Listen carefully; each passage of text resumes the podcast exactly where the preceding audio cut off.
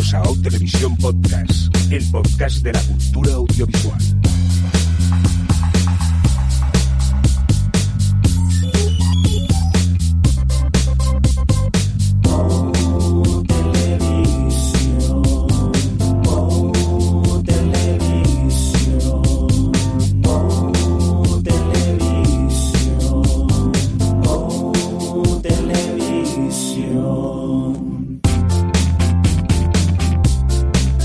Tal? Bienvenidas, bienvenidos a Televisión Podcast, un podcast donde cuatro amigos nos reunimos principalmente para hablar de series de televisión.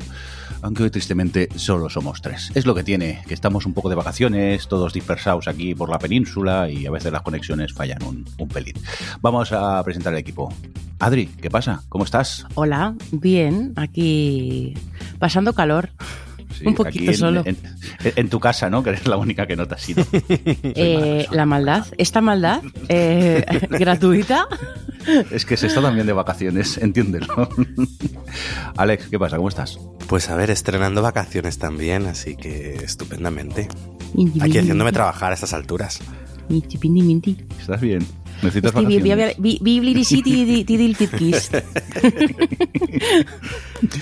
Nada, un cordial saludo también de nuestro compañero Javi, al que no podemos tener en este, en este programa de hoy, pero esperamos tenerlo en, en breve, en próximos. Y también un cordial saludo de quien nos habla con vosotros, el señor Mirindo. No sé ni si he dicho el, el episodio que estamos o no, lo voy a repetir. Episodio 320, dicho en términos más televisivos, el S17E13. Si es que se está de vacaciones y uno ya, ya no se acuerda de nada. Es más, ¿cómo iba este podcast, Adri? Que no me acuerdo. Cuéntame, ¿qué, qué hacíamos aquí? Eh, hablar de... No, no, es- ya, recuerda, este es el podcast de la cultura audiovisual.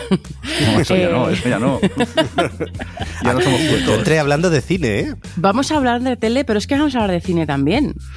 O sea que... Eh, sí, porque resulta que, bueno, aparte de que habéis visto pelis, eh, está la industria audiovisual un poco movida, ¿no, Adriana? ¿Qué está pasando? Los actores que están muy quejicas. está revueltilla la industria audiovisual americana, o bueno, anglosajona, porque ya se están empezando obviamente a notar los efectos en Reino Unido, porque bueno, claro, están muy, están muy conectadas las dos industrias, aunque están, realmente estén separadas y los sindicatos no sean, o sea, los ingleses tengan sus propios sindicatos, pero, pero se está notando mucho. Así que yo diría que es mundo anglosajón, pero claro, al final eh, la, la- Hollywood es quien tira del carro con estas cosas y efectivamente está todo muy revuelto y muy parado al mismo tiempo. Y, y bueno, estaba mirando justo ahora para, para ver cuántos días llevaban exactamente. Eh, la huelga de guionistas lleva 90 días y la huelga de actores lleva 17 días. Eh, no había una doble huelga desde, desde hace eh, 60 años. Eh, pero es verdad que se, bueno, han llegado a un punto en el que ya era insostenible la situación y pues se han puesto ahí a- de huelga. Y yo sé, lo primero que quería decir es que sé que, mm, que hay mucha hay gente que la, la crítica principal es que la gente se cree que son piensa en las estrellas, ¿no? Piensan en, en los directores y en los actores famosos que cobran eh, mucha pasta y demás. eh, y realmente, pues bueno, eso no es el problema. El problema es toda la gente que está por debajo, que son curritos, que es pues un porcentaje, no lo quiero, no, no quiero hacer un Homer Simpson y decir un porcentaje al azar, pero que es un porcentaje altísimo y mayoritario de, de la gente que trabaja en la industria eh, y la gente que está en huelga. De hecho, los sindicatos, nos, o sea, a lo mejor os sorprenderá que en todas estas cosas no habéis visto fotos de, yo qué sé, de, de Meryl Streep o de Jennifer Aniston, o sea, de, de estrellas de la tele y del cine en los piquetes, porque las, las propias, los propios sindicatos no quieren, porque no quieren precisamente dar esa imagen de ser un puñado de, de niños ricos que se están quejando de que en lugar de cobrar 10 millones quieren cobrar 20. Em, lo que sí que les están pidiendo a las estrellas es que colaboren y de hecho, bueno, lo justo ayer o antes de ayer salía la noticia de que, de que Dwayne Johnson era el último en donar una- un pastizal a los sindicatos que son los que están manteniendo a la gente, sobre todo a, a los guionistas y los actores con menos poder adquisitivo, em, pues les están ayudando a mantenerse durante la huelga, porque claro, la gente pues tiene que mantener sus casas y comer y eso. Claro, no, Eh, no olvidemos al final que lo que se dice mucho mucho de Hollywood y tal, que es verdad que por cada actor famoso hay 50 que están trabajando de camareros para subsistir y que a lo mejor sobreviven con esos papelitos de extra con frase hmm. en series y películas y tal, y de repente que no puedan trabajar para ellos sí que es un, básicamente eso, su medio de vida. Claro, claro, es un medio de vida. Bueno, y de hecho, una, o sea, ya entrando un poco en, en un, porque hemos pensado que podía ser interesante hacer un poquito de resumen de todo lo de la huelga, de por qué se, de, o sea, de por qué, em, de qué piden, ¿no? De qué reivindican y, y, un poquito así qué está pasando. Eh, y precisamente una cosa que está que dices es que, eh, Alex, es que realmente em, es, han cambiado tantísimo las cosas desde que, bueno, con toda la evolución de, del contenido, de la industria del contenido, ¿no? De, sobre todo con los streaming y cómo ha ido evolucionando, por ejemplo, hasta hace 10 años o así, las, las, las temporadas televisivas tenían 24 capítulos y eso eh, llevaba consigo pues una cantidad de curro y una cantidad de staff, o sea, de, de, de equipos y de, y de trabajo que ahora se ha reducido a menos de la mitad, porque ahora las temporadas tienen 8 o 10 capítulos. Sigue habiendo algunas de estas de 24 en Estados Unidos, o bueno, tema de, yo que sé, los, el, al final los, yo que sé, los game shows y este tipo de contenido de entretenimiento también tiene guionistas. De hecho, los de, los de eh, Jeopardy esta semana, el, el, concurso este de preguntas y demás, eh, iban a hacer un all o algo así y estaban los, los guionistas y la gente con el piquete en la puerta y los concursantes dijeron que no querían, no querían jugar, o sea, porque iban a, iban a utilizar preguntas eh, recicladas y que no, o sea, todo, toda la, toda la mierda, hasta cosas que aparentemente, pero es que eso, los guionistas son la maldita base de la industria para absolutamente todo. Em, el caso, como lo que estaba diciendo, que al final se ha reducido, o sea, uno de los problemas es que se ha reducido muchísimo el volumen de trabajo por cosas como esta y entonces el, y, se, y entonces los trabajos están mucho más distanciados y los, los actores que más o menos se podían mantener o podían mantener su estilo de vida con su trabajo que ser actores, pues mm, ya no, ya no pueden, ya no pueden y efectivamente pues eso tienen que volver, han tenido que volver a cogerse otros trabajos, lo que hace que, que pues eso no siempre puedas hacerte e ir a hacer castings o lo que sea. Por ejemplo, otra de las reivindicaciones que tenían los, los actores en este caso es que querían que se limitase el uso de, de las self-tapes, de las auto, de los autocastings, porque además con, con esto de la pandemia, pues han visto que se puede hacer así y ahora es muy común pedirle a los actores que se hagan una, una cinta ellos mismos, o sea, un, una grabación de casting a ellos mismos. Y eso al final es tiempo tuyo. Entonces ellos quieren que, o, que se limite el uso de eso a, situaciones en las que, pues eso, pues estás en otra ciudad o yo qué sé, miles de cosas que eso lo pueda facilitar, pero que no sea la práctica habitual, porque al final es tiempo suyo, equipo suyo que se tienen que comprar para que, para que eso, eso esté bien. Uy, perdón, eso esté bien. Eh, yo leía, por ejemplo, toda la lista, eh, publicaron todo el documento de lo que pedían los actores y había cosas que yo pensaba, pero esto no lo tienen ya. o sea, en plan, si muchas veces cuando son extras que tienen estas con frase o eh, actores que están de fondo o cosas así, les piden que se busquen su propia ropa con unas características específicas y la lleven, pero no se la pagan. Las cosas que dices, pero, pero ¿cómo puede ser? Eh, entonces, bueno, pues eh, me estoy yendo, pero eso, una de las, de las cosas que, de los problemas es esto que dices, Alex, que, que al final están volviendo a una situación en la que su día a día de su trabajo, el mínimo, pues no les sirve, o sea, no les vale para, para poder mantenerse. Sí, además yo... Eh recuerdo que no, no, sé qué actriz era, pero una, una, la típica actriz a lo mejor de perfil de serie de CW, hmm. que creo que fue haciendo, haciendo unos, pues unos TikTok o tal, y la gente le decía, pero qué casa tan pequeña vives para ser protagonista o de una serie CW. Y claro, claro ya tuvo que explicar, decir, en el momento que eres actor y tienes un mínimo de, de nivel, de repente tienes un equipo que al final necesitas un representante, alguien que gestione tal, y, y si de repente se te va todo el dinero, en simplemente ese equipo que es imprescindible para poder llevar a cabo tu trabajo. Entonces, al final, incluso esta gente que puedes decir, bueno, protagoniza una serie de CW, pues no, también están a la que se descuidan un poco y no. Y esto tampoco llegan ellos, como quien dice, a, a cubrir todos sus gastos. Y, y luego es eso también es verdad que el tema de los streaming, la reducción de, de los episodios, de el que ahora, pues eso, cada vez es que cada entre temporada y temporada pueden pasar dos años. Entonces, antes es verdad que una temporada acababa en mayo y, en septiembre estaban otra vez escribiendo.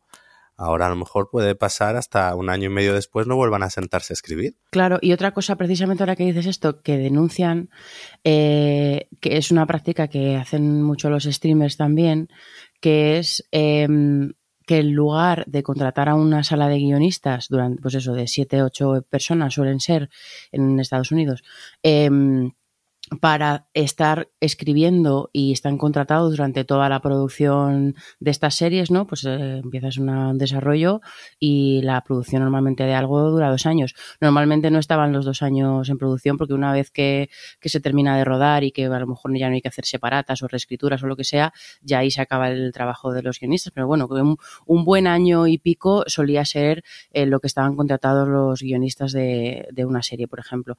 Pero ahora eh, lo que hacen es hacer lo que han llamado allí las mini rooms y cogen a dos, tres guionistas, les ponen a escribir los guiones cuando todavía no hay ni producción greenlighteada ni nada, pero ya escriben en tres, cuatro meses, los que sea, escriben el, el grueso de la serie y luego ya cuando hay producción ya no contratan a los guionistas, ya siguen para adelante sin guionistas. si hay que hacer reescrituras o lo que sea, pues un script editor o los propios directores hacen una reescritura o lo que sea y tiran para adelante sin contar con los guionistas.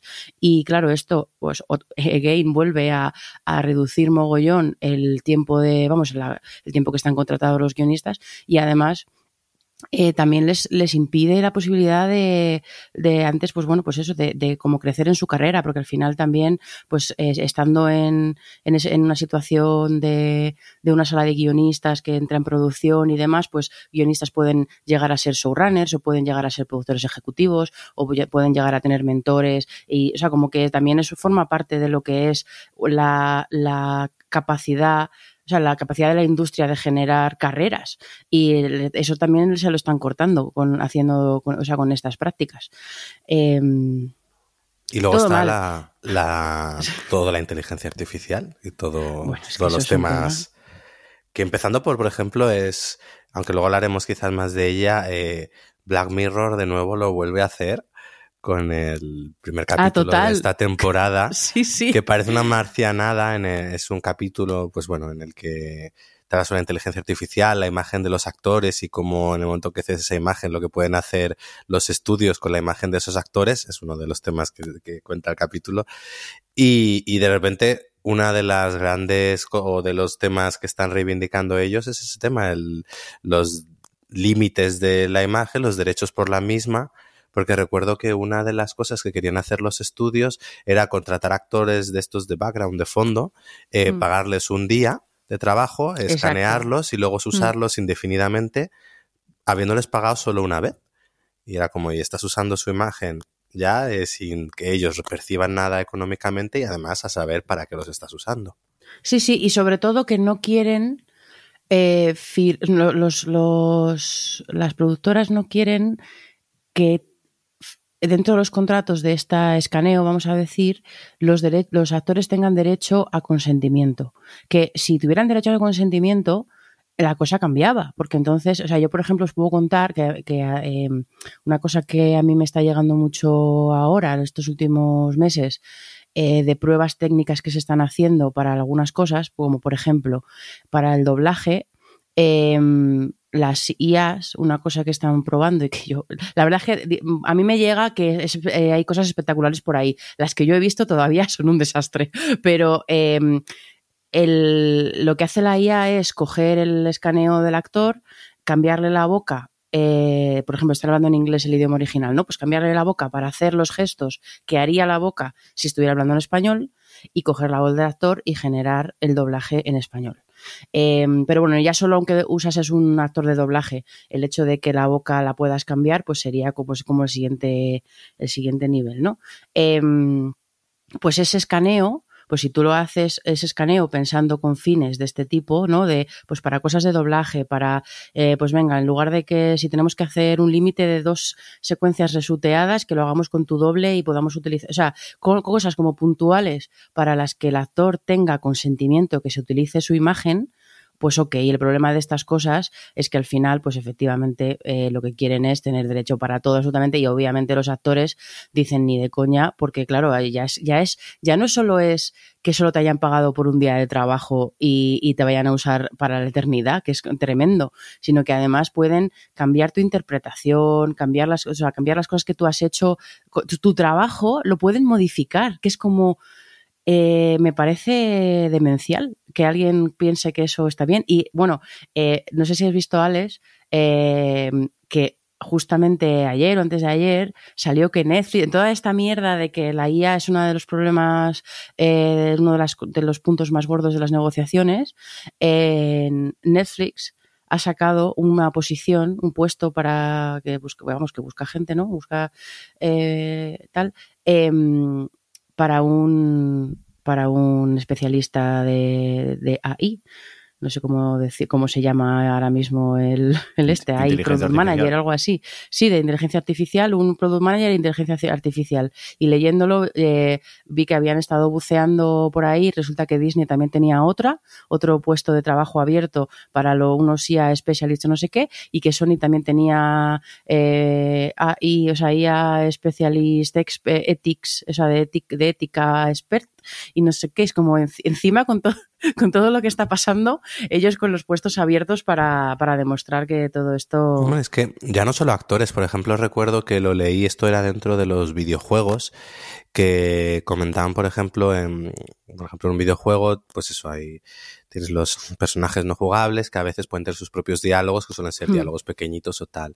Y hablaban de las posibilidades estos de las inteligencias artificiales de, en vez de utilizar un guionista para ese tipo de diálogos que en principio no tienen tanto valor como lo que puedan ser los diálogos más de una historia principal que ya se generasen por, pues eso, por, por inteligencia artificial. Y claro, es como al final es pues eso, puestos de trabajo que te estás quitando para que una máquina, pues eso, te esté haciendo diálogos que vale, pueden tener menos peso, pero al final era un trabajo que hacía alguien, que, que, que creaba a alguien, porque al final tenía un valor creativo y lo estás relegando. Pues aquí igual, yo creo que también hasta en el propio tema de guion y demás. Pues sí, sí, también tienen que defenderlo también. a capa y espada porque si no, de repente se pueden encontrar con que eh, sí, tú te danos un tratamiento y ya con esto lo metemos en la máquina y ya nos saca el guion que bueno, luego ves algunos blockbusters y a lo mejor lo estamos haciendo ya. ¿eh? y dices, seguro que esto no. no descarto yo. No, otra cosa que me ha parecido curiosa de, de esta huelga de guionistas actores ha sido que los estudios se han vuelto a desvelar, algo que no nos sorprende, como los grandísimos villanos de, Total. de, sí. la situación. Por un lado, estaban con, cuando empezó la huelga de guionistas, no sé si fue el, el CEO de Disney, o uno de ellos que salió básicamente y dijo que no iban a negociar y que iban a esperar a que los guionistas perdiesen sus casas sí, para sentarse a negociar. Y luego una cosa que me pareció entre divertida y terrible, obviamente, fue lo que hizo, no sé si fue Warner o los estudios de Warner y tal, que estaban los, los actores con los piquetes manifestándose y había ola de calor allí en Los Ángeles, y entonces decidieron mandar, eh, cortar, eh, podar todos los árboles que había donde se estaban manifestando los actores para que se muriesen los pobres de calor. Era como un nivel de, de maldad y de mezquindad. De, de, villanía, es que es villanía. Vamos a cortar los árboles para que les dé el sol, es como, ¿en serio?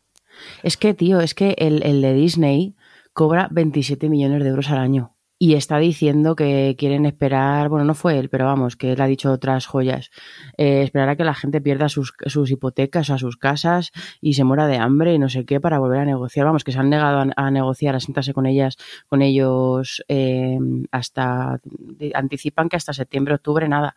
Eh, llevan 90 días de huelga, pero de, negociaciones, eh, nada las primeras semanas en las que eh, negocian para ver si, a, o sea, con la fecha del vencimiento del contrato anterior a la vista, negociaron, vieron que no llegaban a acuerdos, empezó la huelga y desde entonces no han negociado. Y los del SAG igual, empezaron los primeros días, que además se retrasó la huelga una semana, que a mí eso, por cierto, me salvó, porque yo tenía un actor del SAG, eh, se retrasaron una semana y, y, y, a partir de ahí no han vuelto a negociar, porque no quieren, no quieren negociar eh, los, los estudios.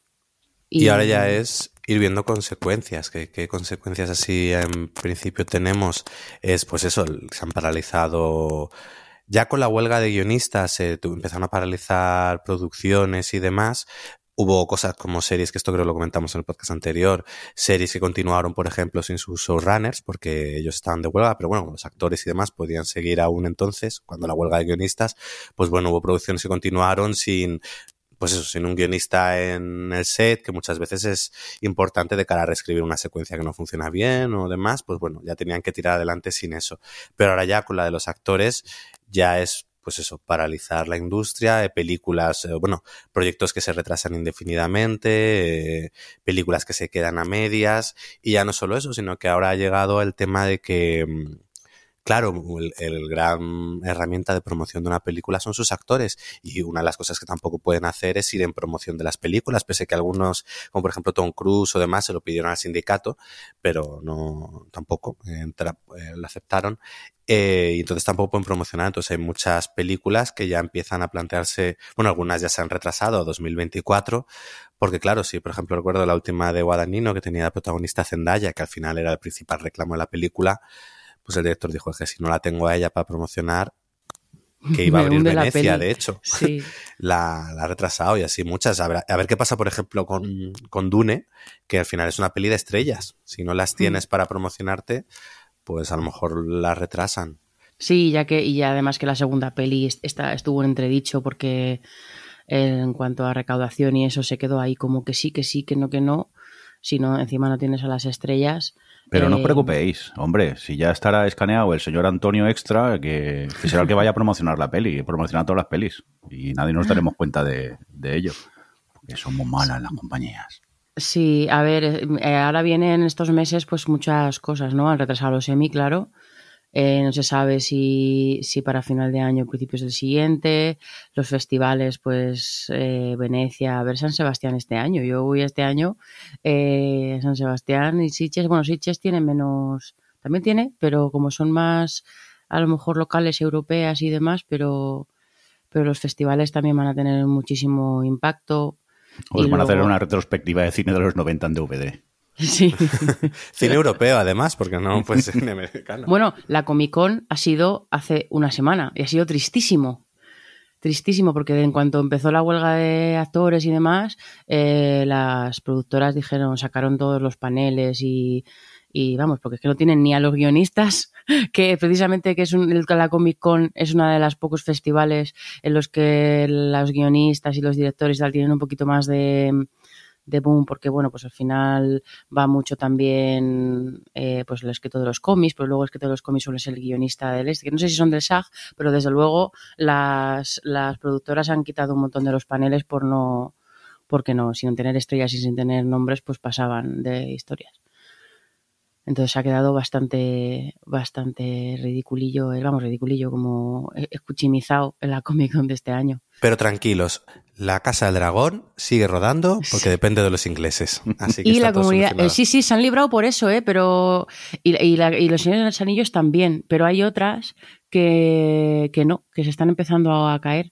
Y luego que le porque al final esta lucha es contra las grandes, ¿no? Entonces hubo un puñado de creo que eran 20 algo, 20 muchas de producciones independientes de cine que pidieron la excepción al SAG eh, de poder seguir rodando porque claro, no, pues una película indie pequeñita, pues le haces el, vamos, le haces el roto que a lo mejor ya no puede luego continuar. Y, y, efectivamente el, SAG les concedió las excepciones a este, a este número limitado de producciones. Pero hay algunos, leí ayer que Viola Davis, por ejemplo, había dicho que, que bueno, que una huelga es una huelga y que ella está de huelga, aunque sea una producción independiente. Entonces como que está todo muy revueltillo. Y una cosa que no hemos una cosa que no hemos comentado detrás de las de la, bueno, una de las peticiones o de los puntos de, negociación más importantes, que es el tema de, de los residuales, que es esto, esta especie de royalties, por llamarlo de alguna forma, que reciben bueno, pues toda la gente que hay detrás de, de, la, de los streamings, o sea, de, los, de las películas, por, los visionados de los streaming y que ya lo hablábamos aquí, creo que es la, uno de los motivos por los que HBO estaba retirando em, sin piedad un montón de títulos de su catálogo, porque al final hacen cuentas y dicen, bueno, pues por residuales y por cosas de taxes y cosas así, eh, al año esta serie nos cuesta, pues yo qué sé, 10 y, y estamos recaudando 8, pues fuera. Em, pues esa, esos residuales y, demás están pidiendo, están pidiendo que, que suba. Y eso es eso es un punto muy complicado porque al final los streamers, el negocio, o sea, el, el como lo digo, el, el, sistema ha cambiado eh, con los streamers y es que los streamers ya ni los streamers ni las productoras ni nadie ya trabaja como se trabajaba antiguamente de, eh, de, de, escalado se llama de que al final te pagan un sueldo pero luego los residuales y los royalties, bueno sí los residuales vienen de que de lo que es o sea, de lo que se recauda no de, de cuanto más recaudes pues más recibes tú después como que todo el mundo forma parte de lo que se cobra al final. Pero eso ya ha ido muriendo con los streaming porque los streaming lo que hacen es pagar a las productoras para que hagan en la producción y por ese trabajo les dan un fee fijo, ¿no? De pues un porcentaje, el 10% del presupuesto te lo doy como pago por haber hecho este trabajo. Eh, y luego ya ahí se queda. Todo lo demás, todas las, todos los beneficios, todos los beneficios a, a 5 años, a 10 años, a 20 años, a toda la vida de esa, de, ese, de esa serie o de esa película, quedan para el streamer, para siempre. Y como, y claro, para, para poder permitir, o sea, no, no se puede subir los, lo, el dinero que se llevan ahora porque entonces haría, si ya las productores, las producciones tienen algunos presupuestos que están completamente desorbitados y fuera de, sentido, eh, eso subiría y serían imposibles de hacer las producciones. Pero para poder hacer algo como se hacía antes, de escalar y de decir, vale, pues te pago esto y luego te doy este porcentaje de lo recaudado, los streaming tendrían que hacer públicos sus datos, que es otro de los problemas más grandes que hay ahora mismo, que no quieren hacer públicos sus datos, que me resulta mmm, flipante porque la mayoría están explorando lo de los anuncios. Y claro, también están negociando con los anunciantes porque no quieren dar sus datos. Como, ¿en qué momento te crees que el sistema publicitario no va a querer, o sea, que, bueno, todo como muy raro, la verdad. Eh, de todo este tema de, bueno, de la transparencia de los datos, en algún momento se tendrá que romper porque, porque los dos, por modelo de negocio, de sostenible, vamos, se tiene que romper por algún lado. O no, o dejan de hacer películas, pero, pero en fin. Eh, Yo necesito conocer cuántas decenas de personas ven las series de Apple. ya, ¿eh? A lo mejor nos sorprende, ¿eh? Y, y, pasa como con esas series que ves en el top 1 o top 2 de Netflix y dices, ¿qué?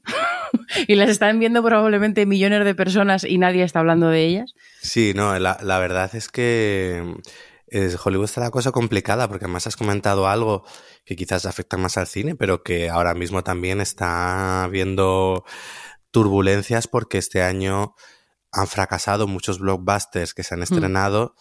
y han fracasado en parte porque los presupuestos eran tan desorbitados, tanto a nivel de costes de producción como luego de marketing, que siendo de las pelis que están en el top, pues es que lo vi el otro día, que a lo mejor seis de las pelis del top 10 de las más taquilleras eran fracasos por el hecho de que, claro, los costes eran tan grandes que pese a que se hayan llevado, eh, recaudado 400 millones de dólares, eh, siguen siendo pérdidas.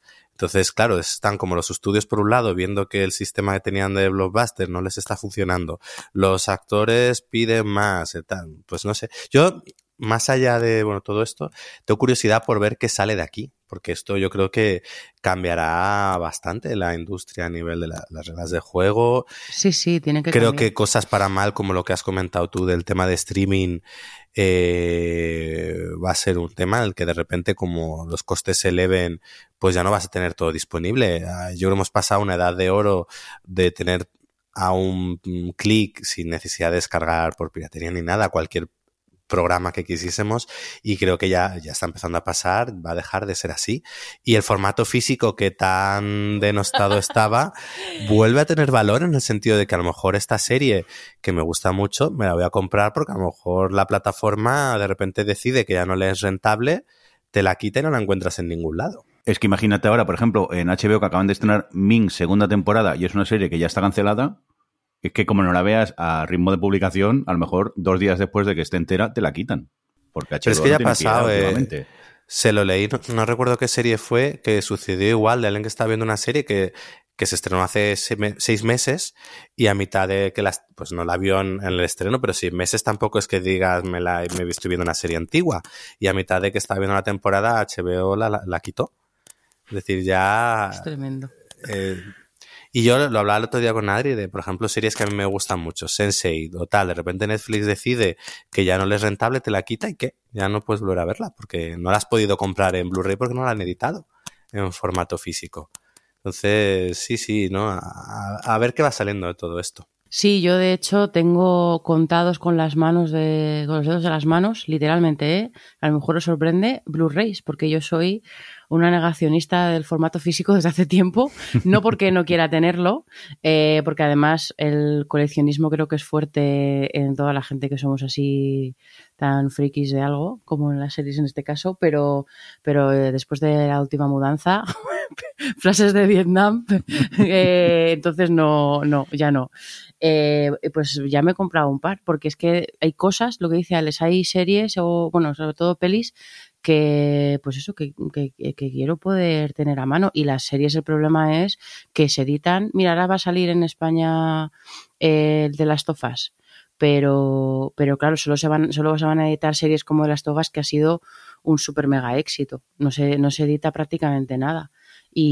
Pero mira un Westworld, que es algo que dices que no es una serie pequeñita ya, es que desconocida. sigue siendo Westworld, de cabecera. Claro, a los seis meses del estreno de la última temporada, sí, sí. La, la eliminaron de HBO. Sí, sí. Entonces ya, si, si Westworld te la cargas, mm, pues cualquier cosa se la pueden cargar por costes. Quieren que hagamos como si estuviésemos viendo la tele a tiempo real. O sea, tendremos que estar allí a la hora que estén en el episodio, no sea que media hora más tarde te lo quiten ya. Exacto, me voy a tener que poner con Succession pronto porque, porque cuando me descuide, que yo estoy siempre en plan a ver si le doy la segunda oportunidad, eh, que, sé, que lo que pasa es que se eh, también quería que se pasara un poco el boom porque tanta pesadilla, sois tan pesados que la he cogido esta manía. Em, pero, pero a este paso voy a tener que poner ya. avisa si te pones, que así me, pongo yo también, lo podemos ir comentando.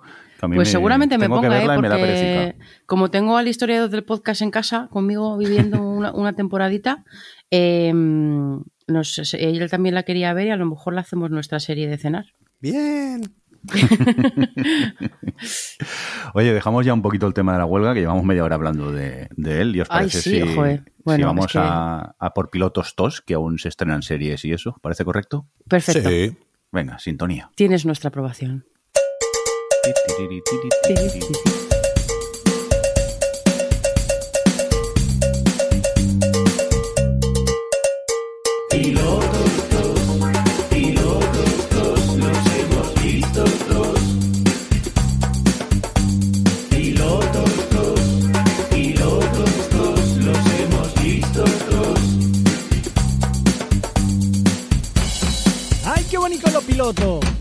Muy rico, muy rico.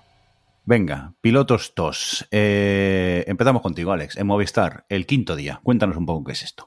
Pues esto es un poco yo haciéndome daño a mí mismo.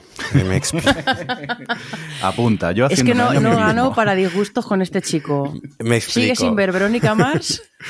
Perdón, sigue. Eh, el quinto día es una serie que ha Movistar, pero ¿Por qué empecé a ver yo esta serie? Bueno, porque está basada en un libro y es un libro que pues, siempre había tenido yo ahí eh, en mente leer y pues nada, me he lanzado este verano a ponerme con él porque es un tocho de mil páginas, de, es una mezcla así como de ciencia ficción, eh, que cuenta un poco un momento en el que de repente como que el océano se revela contra el hombre, eh, empiezan a suceder diferentes fenómenos extraños en los que pues eso, la humanidad es atacada por el océano, por decirlo de alguna manera.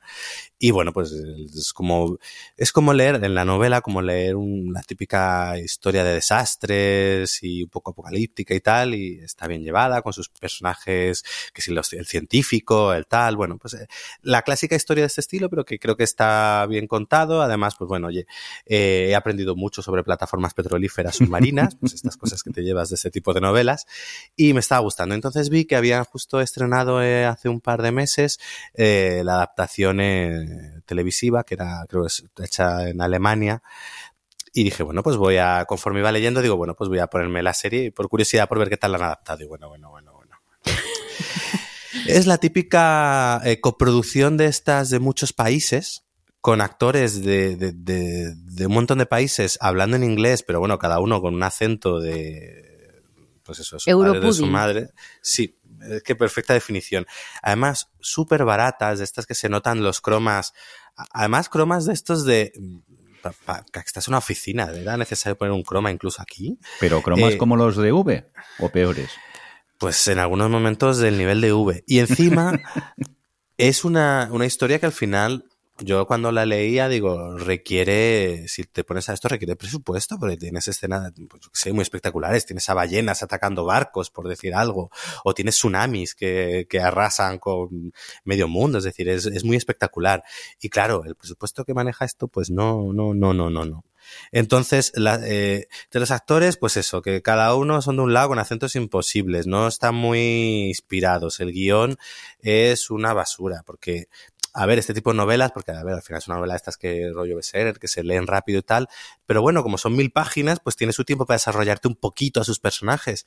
Es que la serie ni se molesta, entonces tienes muchos personajes, van apareciendo unos, desapareciendo otros. Yo porque he leído y sé quiénes son, pero como espectador de repente te encuentras con personajes que van y vienen, que tampoco te explican nada sobre ellos, y entonces no hay un mínimo de implicación con el personaje, es que ni siquiera se trabaja en eso, que al final eh, cualquier peli de desastres, pues qué menos que tener tu padre recién divorciado que no se habla con los hijos y que justo ese fin de semana se queda con ellos y se enfrenta al fin del mundo y recupera la amistad con ellos y, vuelve a hablar con la mujer. Pues qué menos que eso, pues nada, ni siquiera ese mínimo de background. Entonces, eh, la serie es un desastre, no, no, no, no la veáis. Yo lo que hago es que voy avanzando en el libro, cuando creo que ya más o menos he leído lo que hay en el siguiente capítulo, me pongo otro capítulo. Y, y, y me horrorizo, la sufro y sigo haciendo eso. ¿Por qué lo hago? Bueno, Esta pues no sé. ya me. Pues oye, hay gente que, que, que yo que sé, que se tira eh, sin paracaídas desde un avión y luego, pues yo lo mismo. Sí, Tom Cruise. Eso. Cambiamos de serie completamente, creo yo, y nos vamos a por otra producción de Movistar, en este caso esta Poquita Fe, que creo por lo que veo aquí en el guion, el que más episodios he visto soy yo, así que os cuento un poco de, qué va.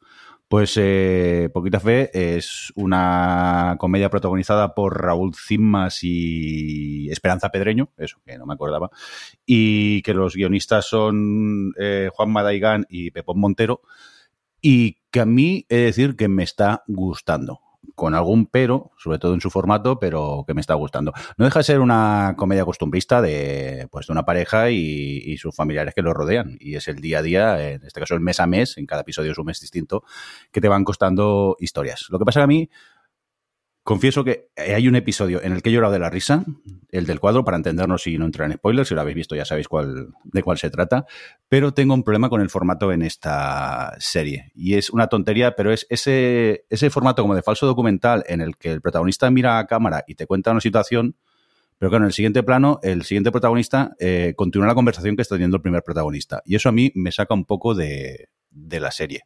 A lo mejor son tonterías, pero ya os digo, es un pequeñito detalle que a mí me echa un pelín para atrás. Pero eso no hace que la serie no me guste. Yo me estoy riendo mucho con ella y, la estoy disfrutando. No sé, vosotros, Alex, tú que has visto un par de episodios, ¿qué tal vas? Yo quiero seguir con ella porque a mí sí me ha gustado mucho. Yo me, me he reído un montón. A ver, es la típica comedia de tristes no porque de pena, sino porque ellos son unos tristes y sus vidas son. y, es muy, a mí me hace mucha gracia, me ha resultado muy graciosa las situaciones eh, entre lo cotidiano, lo absurdo y, y un poco lo, lo, patético. Está, a mí me parece que está bien llevado. Creo que es verdad que tienes que conectar un poco con ese humor que tiene, pero a mí me, me, ha resultado, no sé, yo quiero seguir, bueno, no sé si he visto dos o tres y, y la verdad, además son capítulos de, de, 15 minutos, 15, 20, no, son muy cortitos. Sí, es, es cortito. Y yo, yo sí, yo, yo sí la recomiendo, a mí me ha gustado mucho, creo que Adri no tanto. ¿Y eso? No, pues la verdad es que no he entrado para nada en el, en el humor y mira que a mí no es que no es que no me guste ese tipo de humor, pero pero no sé, el, el, rollo este comedia triste, cómo lo hace, un poco, eh, el, el, problema que dice Jordi, eh, yo creo que no, esta forma en la que han tenido de, de hacer los testimoniales a mí no, no, me funciona, me saca mucho. Eh, y luego es que no me, no me hacen gracia haciendo la comedia triste, que al final es lo que es lo que te tiene que hacer, ¿no? Se me han hecho muy largos los episodios, he visto un par. Eh, vi uno y dije, bueno, este hay que pillarle el truco a esta comedia. Y cuando estaba, vi el segundo y dije, si es que no, no, que voy a pillar el truco en el 8 cuando queden dos. Eh, no sé, me prefiero lo, el minuto y medio del pantomima full aquel de que, generó tanta polémica o tantos comentarios, aquel del conformista, que me hizo muchísima gracia y que el, la, filosofía es la misma, de tipo de personajes, tipo de discurso y tal, tipo de humor, eh, pero es que no, no, no he entrado para nada, para nada. Me, me, da rabia porque a mí de Raúl Cimas me pasa como con... Eh, ay, el Jolín, ahora no me sale el nombre. El Ojete Calor. Eh, Carlos Areces. Carlos Areces, gracias. Eh, que, mm, que, le, o sea, que solo con que abran la boca ya me hacen gracia. Pues en esta serie no, fíjate. Ostras, pues te voy a decir, y luego te miro cuál es el del cuadro, pero te tienes que ver el del cuadro, Adri. Porque si no te ríes con ese, tendremos que hablar tú y yo. Tengo algo roto, que... ¿no? Pero, a, a, ver, mmm, bueno, que lo entiendo, ¿eh? que a veces hay momentos que uno no conecta con el tipo de humor de una serie y no, y no conecta. No, y, es que no, no, no, no conectado. Bueno, pues yo no paro de recomendarlo, ¿eh? Yo me lo estoy pasando muy bien, aparte de ese pequeño problema que tengo con eso del formato, que si un personaje te dice, yo qué sé, pues fue el lunes, y el, y el, siguiente personaje en otro sitio, en otro lugar físico, te está diciendo, no, no fue el lunes, fue el martes, porque no sé qué, y entonces el otro replica, eso sí que me sigue echando un poco de fuera de juego. Pero aparte de lo demás, yo la estoy di disfrutando. También a mí este humor así que llamáis triste o yo a veces lo llamo más costumbrista, a mí me, me funciona y siempre me ha funcionado. Entonces sí que, que os la recomiendo. Pero bueno, dejamos poquita fe de lado y, uy, ahora Adri a lo mejor me pega porque he puesto eh, la temporada 8 de Futurama en pilotos tos. Yo es que, es que, ya, no, técnicamente... Es que me he negado. No, técnicamente era nada. O sea, me he negado a que tenga sentido nuestras, nuestras secciones. Yo ya lo intenté durante un par de programas, ya yo no me hago cargo, eh, oyentes. Pero es vale. un piloto porque había piloto? desaparecido dos veces la serie, luego ha vuelto y entonces es como si fuese nueva. Entra en el guion pone una cosa que es temporada 8. ¿Qué piloto ni qué pilota? Mira, Adriana, te lo voy a decir, enfadado. Es que me gusta la sintonía, entonces siempre la vamos a poner. Aunque un día las podíamos hasta intercambiar. Pero es que las sintonías molan. Pues sí, Futurama, la serie zombie que se resiste a morir, porque creo que esta ya es la tercera vez que vuelve a nuestras pantallas, esta vez resucitada por Hulu. De momento solo hay un episodio disponible. Yo me lo he pasado muy bien viéndola, eh, retomando a esos personajes que siempre me han gustado, siempre he sido fan, entonces eh, entiendo que me siga gustando. Sí que he leído alguna que otra crítica negativa que no les había funcionado la vuelta y tal. A mí sí. Yo reconozco que reencontrarme con ellos, eh, encima que aparezca el himno sapo, pues yo, a mí ya me tiene enganchado a la pantalla y, y ya, pues nada, a partir de aquí, con ganas de que salgan los próximos episodios y es eso, mantiene su humor y yo creo que mantiene la, pues el, tal y como eran eh, en su origen. Quizás sí que es verdad que con los años ya no nos sorprenden tanto sus chistes, pero ya también es un poco el factor nostalgia y es que es, bueno, es como los Simpsons, son los más de la familia que tienes allí y a mí sí que me ha funcionado esta vuelta de, de Futurama. Creo que vosotros todavía no os habéis puesto con ella, ¿no? A mí es que ya en sí no me funcionó la vuelta, la primera vuelta. Bueno, pues ahora ya no está en el podcast. ¿Y tú, Adri? No, tampoco. Pues, bueno, pues, nada, a partir de ahora TV soy yo solo, venga, que lo sepa. Hago una cosa que a lo mejor hace que la gente eh, nos deje de escuchar y... Nunca has visto nos, Futurama. Me, me unfollowé, nunca. No, so, no me gustan los Simpsons. Bueno, no me gustan, me dan igual. y no, Adri, y no cuando los... hablamos con referencias de los Simpson, como cualquier persona que ha tenido claro. Antena 3 en su televisión durante 10 claro, claro. años, no entiende nada. Claro, no entiendo nada. Yo no tuve Antena 3 durante, durante mucho Le tiempo. Le cantas la canción de Monorail y no la entiende. es así, porque lo he visto, o sea, porque, bueno, yo creo que ya lo conté aquí. Yo vi en Los Simpson como creo que llegamos a la temporada 6 o algo así, o la temporada 7, cuando yo estaba con Robert y, él no había visto Friends y yo no había visto eh, Los Simpson, pues nos hicimos el intercambio. Y él siempre me decía al principio de un capítulo, ¡buah, este es mítico! ¡buah, este es mítico! Y luego resulta que era mítico porque había una frasecita que os sabéis todos de memoria y entonces llegaba ese momento y le hacía jo, jo, jo, jo, y, ya está, entonces era feliz y yo, bueno, Adri, pues ya no, está, o sea, Adri, esto es una cosa... No, no te dispares al pie, no te dispares al pie. No vayas por ahí. No, no, no me he disparado el pie, pero quiero decir, sí, a ver, me hacía gracia, ¿eh? Me hacía gracia, es una serie ocurrente, creo, bueno, las primeras temporadas no tanto, creo que la- las últimas que llegamos a ver, en plan la 4, la 5, por ahí me, es- me parecían mejores, creo que tiene, pues eso, que, o sea, que está, que está ok, ¿vale? Que es una sitcom eh, muy cachonda y ocurrente y que está guay, pero yo no tengo ese factor nostalgia de que te haya definido tu adolescencia y tu infancia porque lo pone, lo veías todos los fines de semana, o sea, es que no tengo eso, aparte de que no es obviamente que- no me las sé de memoria, entonces yo tenía una, o sea, un grupo de amigos con los que, bueno, que siguen siendo mis amigos, pero que cu- cuando estábamos en la universidad pasábamos más tiempo juntos y se podían tirar media hora eh, diciendo cosas de Sin los Simpson. Media hora. Y era media hora que yo estaba mirando al techo y digo, no podemos hacer media hora de Friends ahora. O sea, ya- en fin, es que no, no. Y entonces, y ya Futurama, eh, he visto algún capítulo suelto y eso, pero no, no la he visto tampoco. Ay, pues Futurama sí creo que te pueden gustar las. Hasta la primera cancelación, se me la han cancelado tantas veces, eh, hasta la primera cancelación, eh, por todo el rollo ciencia ficción que tiene y demás, sí creo que te puede gustar. balleneros. Perdón, perdón. claro, es que Adri no lo ha ¿Ves? pillado, no lo ha pillado, es que ¿Ves? lo ha pillado. ¿Os sabéis una canción? Mono Rayo? Es que no, es que y ya está, y ya está. Mocasines saltarines con las pieles de dos mastines. Bueno, que se. O sea, que no has entendido mi chiste del himno sapo, entonces. Anda, vete por ahí, vete fuera, va. ¿Esto cómo puede que, ser? que, Por favor. se- que- que sepáis que durante un tiempo eh, mi, mi sintonía del móvil, que la odiaban en mi trabajo cuando estaba en Telecinco, era quiero mi Vaya. bocadillo, quiero mi bocadillo. Lo que pasa es que luego me la, y, y yo simplemente porque me, la- porque me hacía gracia, no porque lo hubiese visto ese capítulo. Pero Eh, luego pusiste me la de padre de familia, que era peor. Stewie. Sí. ¿Ves? Padre de familia sí que, os puedo, sí que puedo hacer referencias, pero nadie las hace. Es que no estoy en la onda, no estoy en la onda. Bueno, vamos a poner el, el indicativo de cosas que hemos visto y tal mientras me seco las lágrimas. Ahora, ahora Hey. vuelvo, perdona. No le gustan los Sims.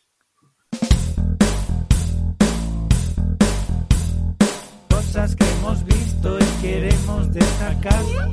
Cosas que hemos visto y queremos destacar. Cosas que hemos visto y queremos destacar. Cosas que hemos visto y queremos destacar. Bueno, vamos a por cosas que hemos visto y queremos destacar. El castillo de Takeshi. ¿Qué Bueno, pero vamos a ver. ¿Por qué esto? No, no, quiero que me lo Porque- expliquéis. Mira, porque no, esto no no lo voy a está en dejar pilotos. pasar. ¿Por qué esto no está en pilotos? es verdad. ¿Por qué esto no está en pilotos? Es No que... Aquí, Perdón Pues por porque ya existía. Claro. Que sí. Bueno, bien, tirado. Ve- te lo- venga, me has ganado ahí. Bien tirado. Bueno, a ver, ¿a quién le ha gustado esto? Que hable bien de la serie. Takeshi, a mí me ha gustado. Pues venga, ¿por qué? Cuéntanos. Pues a ver, Castillo de Takeshi es eh, una nueva, una especie de reboot de humor amarillo. Em, que la, aquí se hace humor, pero de ningún color en particular, como, dice- como dicen en la cabecera, que me hace gracia. Em, y bueno, pues eso es un reboot. Están algunos de los presentadores y de los concursantes de humor amarillo, que para el que sea muy joven y no se acuerde de humor amarillo, era un programa japonés en el que, eh, bueno, pues hay un montón de gente que son concursantes de un juego de pruebas físicas, tipo, pues eso, eh, no sé, como, como una especie de Grand Prix, pero, pero a la japonesa. Y, y lo que hacían, lo que hicieron en España fue coger a dos dobladores y lo comentaban, o sea, ponían voces por encima, lo comentaban y era como muy gracioso. Eh, pues ahora, pues eh, la- la- el concepto es el mismo, siguen siendo, pues eso, han hecho ahí sus pruebas y tal, cada capítulo un puñado de gente intenta pasar las pruebas para llegar al final, que es el castillo de Takeshi, o sea, el, como sí, y... y la, hay unos doblados, ahí hay, en este caso están los dos dobladores originales, son los guionistas, junto con, con alguna gente más, y luego están ellos también doblando un par de personajes ahí que salen, pero los tres dobladores principales son, son cómicos. Y, y ya está, y comentan y ponen voces, y pues ya está, no tiene mucho más misterio. Y la verdad es que, a ver, yo entiendo que si no te, si no te gusta el humor de, de Takeshi, eh, es, es para odiarla. O sea, yo entiendo que haya tenido reacciones tan miserables, pero a mí, la verdad es que me hace muchísima gracia. Bueno, de cada 10, de cada 10 chistes o bromitas, 5 dan vergüenza, pero a mí me hace Generosa, gracia por ser generosa. por ser chistes malos. O sea, yo, me río- yo soy una persona que se ríe de los chistes malos y que cuando dicen cuenta un chiste yo digo que le dice unos a otro hola oso. O sea, yo soy esa persona, ¿vale? Quiero que partamos de esta información. Entonces, Pero yo también soy fan, eh, yo también soy fan de los chistes malos, Adri. Pero Pues es que aquí tiene no he chistes malos. Tiene humor negro de vez en cuando, eh, tiene humor de meterse así con cosas, o sea, como humor de actualidad, eh, o sea, como que mezcla varias cositas, aunque el grueso es, es humor bastante malo. Y luego verse a la gente pegarse las toñas, que la verdad es que hay algunas bastante importantes. Y yo la verdad es que... Y, luego, y luego el puntito japonés, el puntito japonés que dices, cuando te das cuenta de lo que hay detrás, ¿no? Que estás diciendo, esto es porque al final lo que hacen en, en el España, aunque esté un poco remontado, es coger el, el programa japonés y doblarlo. Y ves el japonés y dices, pero estos japoneses de verdad cómo son. No sé. Sí, pero mira, por ejemplo, lo que dices, lo, lo bonito que a todos nos hace gracia que alguien tropiece y se haga daño. No nos vamos a engañar. Todo el mundo cuando alguien se cae por la calle, mm, luego va a ayudarle, pero primero se ha reído un poco. Pero en una prueba de las hamburguesas, en el primer episodio, se están dando unas tostias, pero tremendas, y ellos están hablando de un tema que no tiene nada que ver, que te saca completamente de, de la prueba también. Y aparte, Joder, que- pero porque, porque pues, se pueden hacer dos cosas. Sea, la gracia es que se hagan las dos cosas Pero a que la no vez. gracioso encima, es que yo no he conectado. Y me jode, porque a mí me encantaba eh, hu- humor amarillo y esta, tenía- iba con mu- muchas ganas. Y también el problema que tuve, que voy en Amazon y dije, bueno, pues yo qué sé, me lo voy a ver con, en japonés subtitulado. A ver, y no está. Está solo No, claro. doblado al español. Y Mm. eso ya me echó un pelín para atrás. Y de momento me quedaba en el primero y me jode, pero me da mucha pereza ver los, siguientes. Y de momento no he seguido. Creo que Alex sí que has visto más de uno, ¿no? Sí, yo, yo estoy en el barco de Adri. De hecho, el otro día se, se vino a casa y estuvimos viendo un par juntos y nos lo pasamos muy bien. A ver, yo, es un poco lo que dice ella, es decir, son muchos chistes malos, pero muchos me hacen mucha gracia, pero porque me hacen gracia los chistes malos. Y luego hay algo que me- también me está resultando muy divertido, es que ellos crean sus propias como propias tramas con sí. algunos personajes Sí, sí. O, o concursantes que van apareciendo por allí, como el divorciado, el club del menisco, los pijos. Entonces, con- son concursantes que bastante son un poco recurrentes. Bueno, uno disfrazado de Nutria Kawaii que hay por ahí, que es no sé, tiene este punto absurdo que tiene en sí mismo el programa japonés, como el otro día que había uno que se metía eh, guisantes por la nariz y los echaba a cámara, era como, ¿por qué? ¿Por qué? ¿Por qué? que eso es del japonés, ¿eh? No tiene nada que ver con el japonés, doblaje. y dices, ¿qué está pasando? ¿Por qué? Muchas veces es que está pasando. Pero entre la mezcla de eso, del absurdo del japonés, los chistes que algunos son graciosos, otros pues a veces te ríes de decir, pero pe- pe- ¿por qué? ¿Qué necesidad? Y, y luego que pues que dura 20 minutos cada capítulo. No sé, a mí sí me está, me está gustando, pero entiendo, porque también cuando veíamos lo comentábamos, que si no encajas mucho con el humor te tiene que parecer horrible. Así que también entiendo lo que opinas, Jordi. No sé, a lo mejor es generacional, ¿eh? Y, no conecto con este tipo de humor o no lo sé, pero me jode, ¿eh? Porque le tenía muchas ganas a esta vuelta de, del castillo de Takeshi. Pero bueno, no sé, a lo mejor me atrevo a ver uno más. Claro, es que si digo, a vosotros me lo recomendáis, me vais a decir que sí. Vosotros no. Audiencia, mm, dejarme comentarios por Twitter y esas cosas. Eh, ¿Sigo o no sigo con el castillo de, de Takeshi? Venga, vamos a cambiar de, de cositas. Hombre, Silo, temporada 1, que ya la hemos visto todos y menudo maratón me pegué yo. Porque hablasteis también en el episodio anterior que me puse a ver uno, dos, tres y si me descuido la veo de una sentada casi. Joder, qué maravilla. ¿Quién me quiere hablar de Silo? Bueno, es que me he puesto de pie de la emoción. Menudo final, Jordi, Alex. Menudo finalaco. Eh, y encima, que sepáis que esta es una de la que se ha parado con la huelga. Bueno, también previsible, pero jo, qué putada. Porque habrá que Bastante mucho putada porque. eh, bueno, ahora ya hablamos en general, ¿eh? pero es que, es que me estaba acordando ahora de, de lo bien que me lo pasé con el final, porque es, eh, es una serie que, que me parece modélica en cómo hacer un cliffhangerazo, pero que al mismo tiempo se sienta muy satisfactorio. Nos pasó hace poco, bueno, por lo menos a mí, con Severance, eh, y ahora es que es es un final que es eh, como, pues eso, pura adrenalina, te responden un montón de cosas. Hubo un momento en el que yo decía que se va a acabar, se va a acabar aquí, porque ya golía a, a Cliffhanger y demás, y, y, cogí el mando para poner, a ver cuánto quedaba, y quedaban todavía 15 minutos. eh, y pasa, o sea, como que eh, pues eso, que, que, que, hace muy bien para que te resulte como un final de temporada satisfactorio en el que todo llega a un clima de verdad, que tiene su propia razón de ser, que es súper adrenalítico y sus respuestas y sus cositas, pero al mismo tiempo eh, el final, porque yo pensaba, ya, o sea, que según iba avanzando, digo, bueno, va a acabar cuando está, mmm, ya sabéis, ya sabéis, no cruza la puerta, vamos a, sí. a decirlo.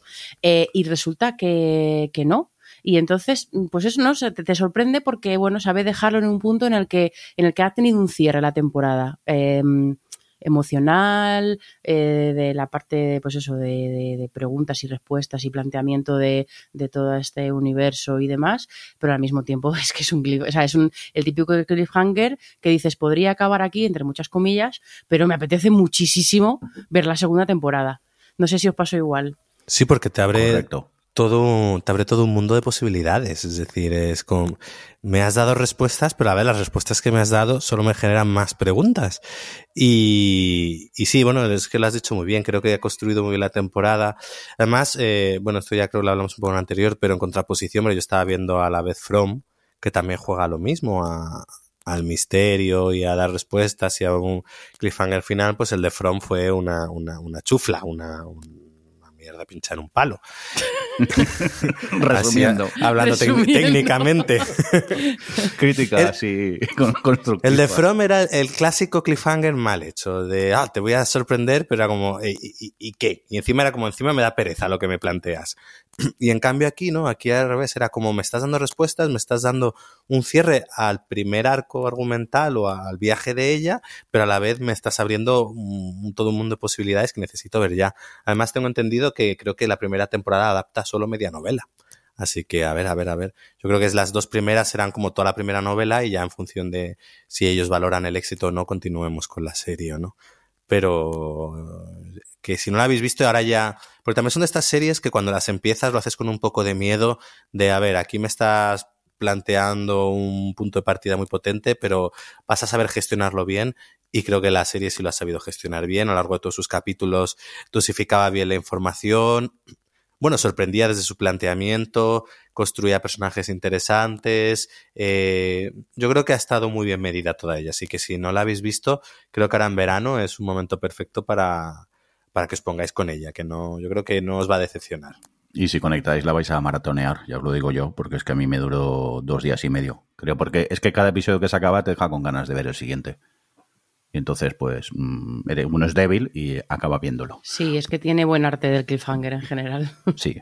Por cierto, voy a hacer spam, voy a aprovechar y hacer spam, porque en Sons, en breve, nuestro compañero de Ciencias Políticas, eh, Sergio Jiménez, va a hacer un especial lleno de spoilers, hablando de la primera temporada de, de Silo. Supongo que eso. En unos días lo tendréis disponible en Sons y os apetece también eh, escucharlo.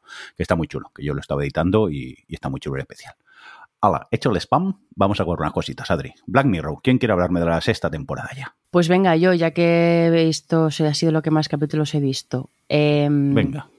Aunque la verdad es que, o sea, tengo aquí como dos opiniones, o sea, como dos sentimientos enfrentados, ¿vale?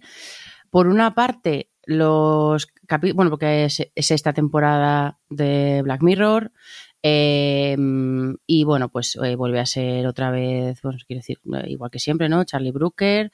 Eh, y en este caso son cinco capítulos que están, to bueno, tienen todos como una, un acercamiento a esta idea de Black Mirror de, de utilizar, o sea, de hablar un poco de la tecnología, eh, la, el reverso tenebroso de la tecnología.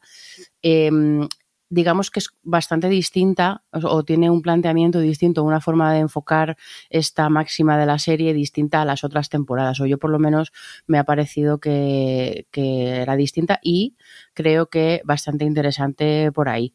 Lo que es lo que me pasa, que, que creo que, bueno, que en algunos casos pues se queda un poquito corta o a lo mejor no da para, para tanto y son capítulos además que hay uno de ellos que dura casi como una película, que además lo vi con ganas porque todo el mundo del de Billón de sí, el tercero, que todo el mundo decía que era una maravilla y, o sea, me pareció un blufazo tremendo, pero bueno.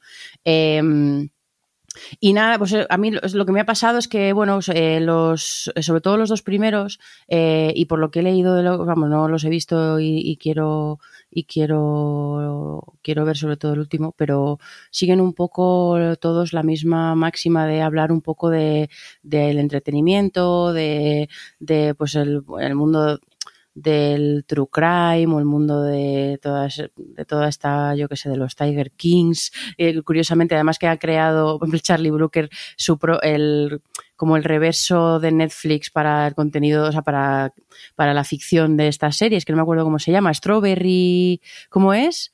Strawberry, eh, ¿cómo es el? Streamberry, Streamberry. Eh, ha creado Streamberry, que es como una especie de Netflix falso, claro, Netflix ficticio, pero que está presente en todas las, en todos los episodios y hace un poquito de comentario sobre esto, ¿no? Y por ejemplo, el primer capítulo, pues, va de una chavala que de repente ve como su vida en el día, o sea, en el mismo día en el que la ha vivido se convierte en una serie de televisión en la que todo el mundo de la que todo el mundo está enganchada y la juzga y no sé qué. Lo que pasa es que luego va la, serie va o sea el capítulo va escalando escalando escalando y, acaba ya en sitios y el segundo directamente va sobre bueno pues los los extremos a los que se puede llegar con el true crime la obsesión con los true crimes y demás por no ser por no contar demasiado pero pero me ha parecido, sobre todo estos dos primeros me han parecido interesantes por, por cómo hace, por esa exploración que hace de, de, Netflix y el entretenimiento y de cómo estamos, no sé cómo decirlo, ya llega un punto en el que ciertas cosas eh, dejan de sorprendernos, estamos como inmunizados a, a, escandalizarnos con cosas que deberían escandalizarnos, cosas así, ¿no? Y luego que el primero, la verdad es que es bastante divertido. Pero, pero claro, como el último que vi fue el tercero, que me pareció, eh, no, no sé si la veis, pero es lo que ves al principio es que hay dos señores que están en una estación espacial, pero eh, cuando llega la noche o han hecho lo que tienen que hacer la estación espacial, se tumban y se duermen y su conciencia es, eh, viaja o, via o no sé cómo lo que quiera, vamos a decirlo, viaja a la Tierra y en la Tierra tienen unos clones de sus cuerpos físicos donde se mete la conciencia. Ese es el punto de partida que son se ven los primeros cinco minutos, ¿eh?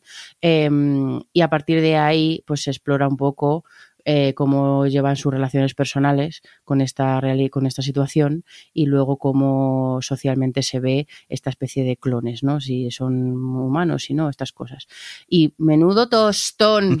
Eh, la verdad es que, o sea, tiene, tiene cosas interesantes, pero están tan alargadas en una hora y media y encima el núcleo de la historia es una cosa tan predecible y que ya hemos visto en millones de películas que en lugar de rascar de las partes más interesantes, rascan de la, pues bueno, de lo que es la historia personal, que dices, bueno, pues si es una historia que está bien contada, personal, psicológica, de relaciones, pues fenomenal, pero es que para mí no es el caso, para mí es como, era como Sota Caballero, o sea, de haberla visto ya mil veces. Entonces, bueno, ha sido, me ha dejado con un poco de cero ganas de seguir, pero pero seguiré por, por acabar porque al final, pues eso ya sabéis que Black Mirror cada capítulo es independiente y a lo mejor, y del quinto hablan bien, entonces bueno, ya también hablan bien del tercero, entonces ya no sé, pero vosotros lo que habéis visto, ¿qué os ha parecido? Así, os ha, yo, ¿os ha sorprendido este un poquito cambio de, de, de tono, de rollo? Sobre todo creo que se nota más con el 2 y el 3, pero de Black Mirror, ¿o habéis entrado como si fuera una nueva temporada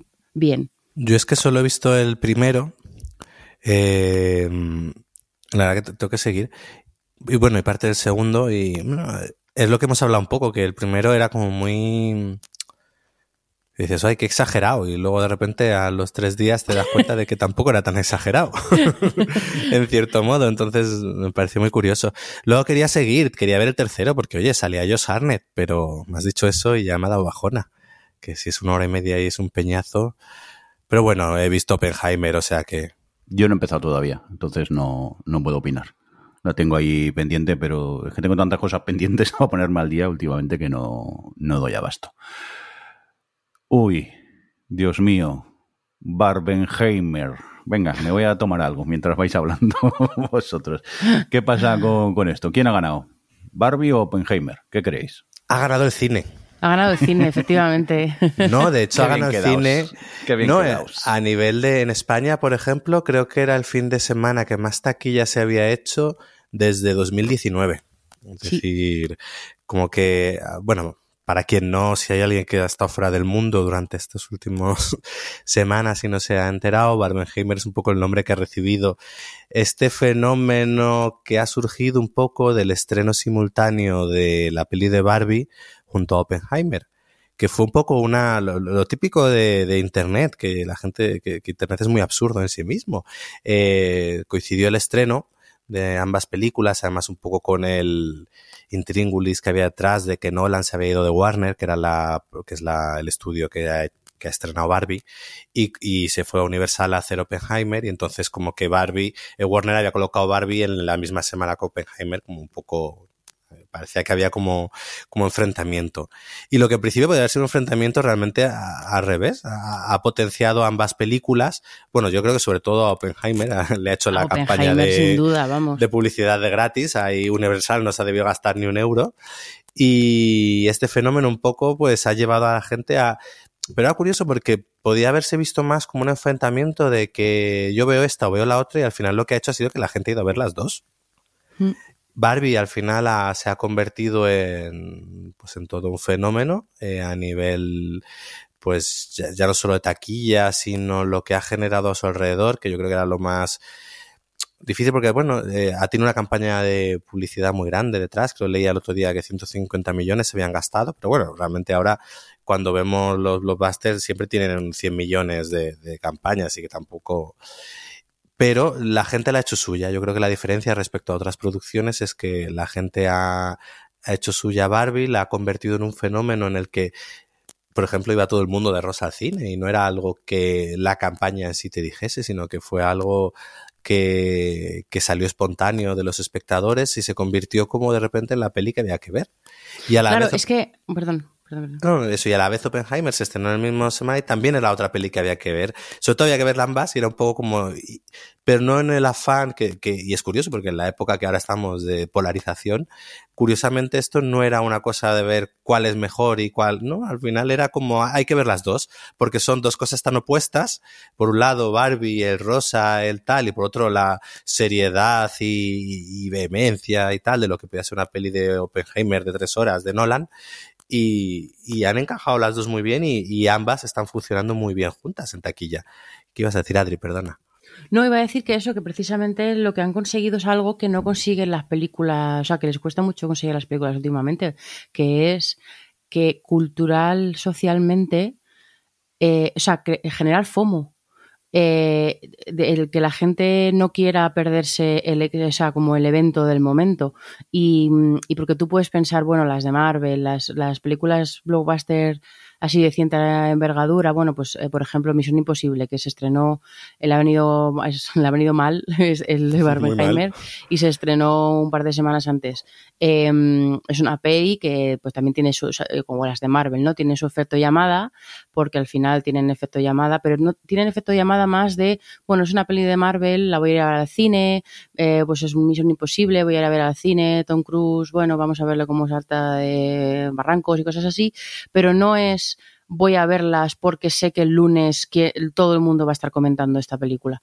Eh, ¿Qué pasa? Pues eso, con series muy puntuales, como pues eso, las casas del dragón, cosas. Cuando consigues eso, cuando consigues que la gente eh, le dé FOMO, que es esto de Fear of Missing Out, ¿no? El miedo a quedarte fuera, eh, es, es, el éxito máximo. Y la, el cine le estaba costando muchísimo volver a, volver a conseguir esto y lo que han conseguido las dos juntas con el fenómeno, bueno, lo que Internet ha hecho juntando un poco, haciendo este, este fenómeno eh, que es, es, eso, ¿no? Y, es, es, y luego que bueno, que la, la, la las películas han acompañado en el sentido de que, de que han tenido muy buen boca-oreja, ¿no? Sobre todo Barbie, y al final, pues bueno, están llenando cines, están agotando entradas, que no, no hay cosa más guay, ¿no? Que, que de repente pues eso, pues ahí me ha pasado con gente que conozco que la querían ver un día y, no, y han ido a ver Barbie y no se han podido, bueno, pues Oppenheimer y tampoco.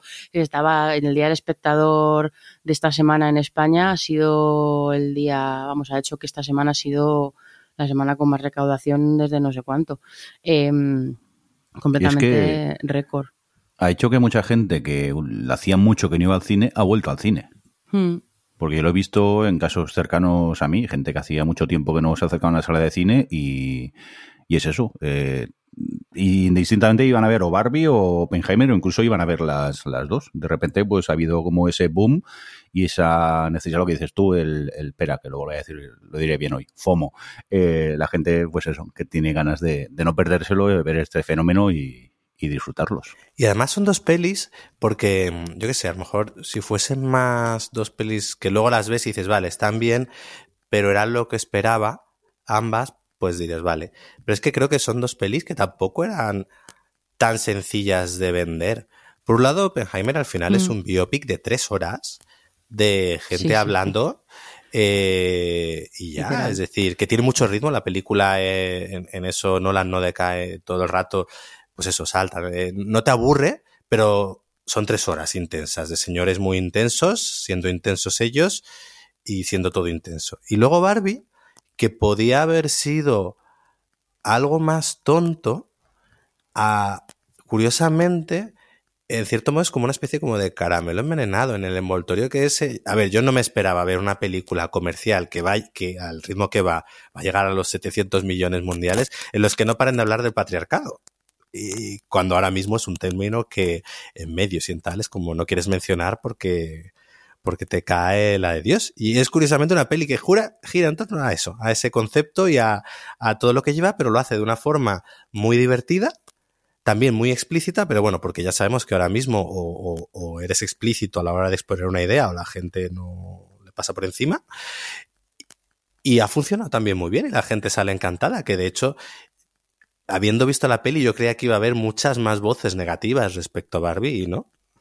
Así que, no sé, me parece que luego, incluso me parece bonito que dentro de que estas dos pelis hayan sido, hayan generado esto, que luego no sean dos pelis eh, más convencionales. Creo que ambas eh, son muy particulares en sí mismas, lo cual demuestra, una- porque luego tanto estas dos como de este año, otros de los éxitos del año ha sido Spider-Man, la última Spider-Man en el multiverso de animación, o como que curiosamente los que sí están funcionando bien, yo creo que son los blockbusters que se están separando un poco quizás de la fórmula, de aquellos que son mucho más formulaicos.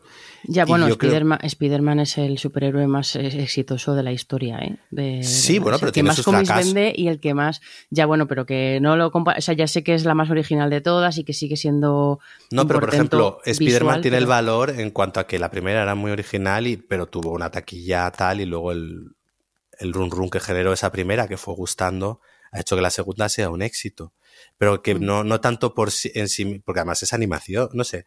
Yo creo que, que mientras Pero vamos, otras que de sí, que Marvel. de todas formas lo que, lo que estabas intentando, que al final que estoy de acuerdo, ¿eh? que, que, que es, es muy bueno que también que pase esto con Oppenheimer y con Barbie y tal para el, para el tema de la originalidad y de, porque soy Indie 4, no sé, perdón, Indie 6 o 5, no sé, me da igual, es que me da igual porque es que no me interesaba lo más mínimo, pero eh, ha sido un fracaso. Pues claro, pues es que ya, en cambio, no sé si visteis lo que, hablando de animación, Alex, lo que dijo, pues no sé si fue Sony o no, o no sé qué, qué productora de animación dijo que a partir de ahora iban a hacer solo secuelas, que no iban a hacer más animación original. Eh, es como, pues, es- pues no sé, estás haciendo una lectura de taquilla de, la, de, los, o sea, de lo que está pasando con la taquilla en los últimos dos, tres años, un poco extraña, la verdad.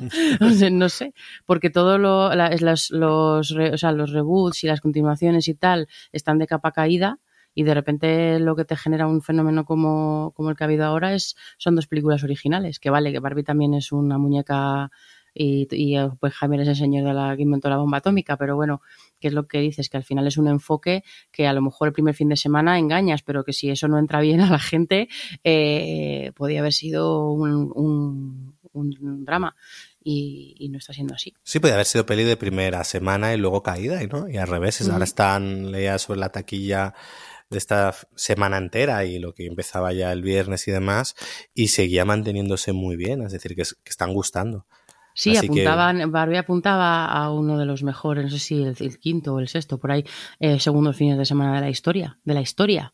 O sea que es que eso es, significa que se está recomendando muchísimo. Y que luego es verdad que tiene un punto de, de evento entre el público femenino del que no está acostumbrado. Que al final muchas veces esto... Recuerdo que sé, el típico amargado de Twitter que ponía una foto de pues de una sala de cine con todo... Ah, sí. que eran muchas mujeres y vestidas de rosa y demás. A ver, yo fui de rosa, obviamente. Eh, y lo criticaba y era como, ¿qué diferencia hay en esto y, y ver una foto de un estadio con toda la gente con su camiseta igual del equipo que estás viendo? Es decir, al final es, pues oye, la sensación de comunidad que en este caso ha generado esta peli y que además, curiosamente, a mí me gusta cómo se ha reapropiado de algo que en principio estaba hasta un poco denostado por el tema de que al final el rosa, eh, la Barbie, el, como que remitir mucho a lo femenino desde el punto de vista más negativo y lo ha un poco se ha reapropiado y le ha dado una nueva vida. Entonces a mí me parece, eh, lo ha revalorizado por decirlo. Entonces, no sé, a mí me parece un fenómeno muy, muy interesante y bueno, pues me alegro de que esté sucediendo, la verdad. Venga, dejamos un poco el fenómeno, el fenómeno Bar, Barbieheimer, este Barbenheimer de, de lado y, y Adri, ¿has visto Verónica Mars? Eh, explain, ¿qué está pasando aquí? ¿Qué pasa? Nada, pues que porque No, tengo que pero- tengo que Adriana viendo estrenos. ¿Cuántas, cuántas veces la has visto ya? Más que Friends casi. No, hombre, es que Friends la, Friends la he visto eh, 27 veces. Eh, Vale, la culpa la he visto ¿no? tres. La culpa bueno, mía porque te hablé de Verónica Mars en el, el episodio anterior y ahora qué. No, realmente hubo, no me acuerdo quién fue, hubo alguien en Twitter que puso eh, Verónica Mars, han puesto Verónica Mars en Prime Video. Seguro que es cosa de arroba Adri, ¿no? Y entonces lo vi y dije que no es cosa mía, spoiler. Eh, ojalá lo fuera. Eh, y lo vi y dije, ah, que la, mm, pues a lo, mm, A lo mejor me veo el capítulo, voy a piloto. ver el uno, voy a ver el uno, a ver qué tal, qué mona, voy a ver el uno. Y bueno, voy a ver el dos. Eh, me he visto las cuatro, las cuatro temporadas y la película. Lo- Eh. Luego no ves series. En dos meses, claro, es que no he visto, en dos meses, en estos dos, dos meses, o no sé cuánto tiempo llevamos sin grabar, eh, eh, o sea, como, eh, como estoy ahora mucho más peliculera, de, lo que he visto de series ha sido básicamente Verónica Mars. Y eh, bueno, y alguno ya lo, comentaré ahora, y luego cosas así que son. Y mucho reality. realities y tal, que son las cosas que me pongo, pues a lo mejor cuando estoy cenando, cosa que no que no estoy a lo mejor tan atenta, menos una de ellas, pero, pero vamos, que Verónica Mars ha- me ha acompañado intensamente en estos últimos dos meses. Y no, la verdad es que no, la- esta es la tercera vez que la veo. Pensaba que hacía más, hacía más tiempo que la había visto, pero Alex me decía, yo creo que la has visto hace poco. Y, revisando mis logs de las cosas y tal, efectivamente la revisioné para cuando estrenaron la cuarta temporada. Y yo pensaba que la cuarta temporada fue hace más, pero es que fue en 2019. Es que, es es que fue hace nada. Eh, entonces sí que la había revisionado hace menos de lo que eh, recordaba. Pero bueno, eso, la he revisionado, la he disfrutado mucho. Eh, la película es bastante regulinchis. Ya lo me lo pareció en su día, pero en su día, como era la película mm, que habíamos financiado con el Kickstarter, que era el regreso de ella, que es súper, súper, súper fanservice y demás, pues la disfrutas. Y bueno, ya veré, también la he disfrutado esta vez, pero luego la piensas y dices, ostras, es que es bastante regulín. Adri, la hemos pagado nosotros. la es hemos perfecta. pagado. Somos, es no, no seas esa clase de productor, Alejandro. Eh, No, te iba a hacer una petición, Adri. A alguien, venga, que no haya visto Verónica Mars, porque al final Sí. ya tiene sus años y esté escuchando el podcast y ahora es verano, convéncele de que se ponga con Verónica Mars. Pues mira, Verónica Mars, eh, además que aguanta muy bien, además que aguanta, aguanta muy bien el paso del tiempo. He dicho convencer, no que quiten el podcast. Eh, es una serie que es perfecta para el verano porque eh, lo que es la estructura de cada capítulo es capitular. Eh, no es como esta intensidad a lo mejor que no te apetece en, un, en una serie en verano. Son capítulos súper ligeros, es una chavala de 16 años, 17 por ahí, que, mm, que su padre es, es investigador privado y le ayuda en, pues después de clase, pero bueno, realmente ella ya se busca las vueltas para investigar cositas de sus compañeros, o sea, como que ella es por el día estudiante, bueno, realmente eh, eh, investigadora privada a tiempo completo. Y cada capítulo tiene como su casito, ¿no? Su caso que ella resuelve, alguien, alguien a la que ella ayuda y demás. Un caso que, se, que sirve para un poco reflejar el universo en el que ella vive, que al final un, el centro de Verónica Mars temático, si hay uno, es la lucha de clases, porque ella va a un colegio y vive en un sitio que se llama Neptune, en el que vive muchísima gente muy rica y, y luego muchísima gente muy pobre que trabajan para esos ricos. Y ella va a un colegio donde hay una mayoría, vamos, donde, bueno, pues esos conviven esos dos mundos y esa es como, temáticamente es un poco el centro, ¿no? Y además como es una serie policíaca en realidad o detectivesca, eh, pues hay mucho de esto de que como los ricos se salen con la suya, eh, porque además también tienen mejores abogados, bueno, todas estas cosas, ¿no? Pero aunque eso está siempre en el fondo y en el centro y utilizan los casos para hablar de, de esta realidad, luego lo que son el, el propio caso y el propio desarrollo de cada capítulo son muy entretenidos, son muy divertidos y ella es una, una, un personaje mm, muy extremadamente ocurrente y, sarcástica y divertida y es como que tiene un, un, carisma muy especial que aguanta ella sobre los hombros toda la, toda la serie y además eh, luego ahí pues está el caso de la temporada, ¿no? La primera temporada es la mejor, probablemente porque tiene un caso que lo manejan muy muy bien, eh, que a él le afecta a ella personalmente y que es lo que, bueno, pues ella lo va investigando a poquitos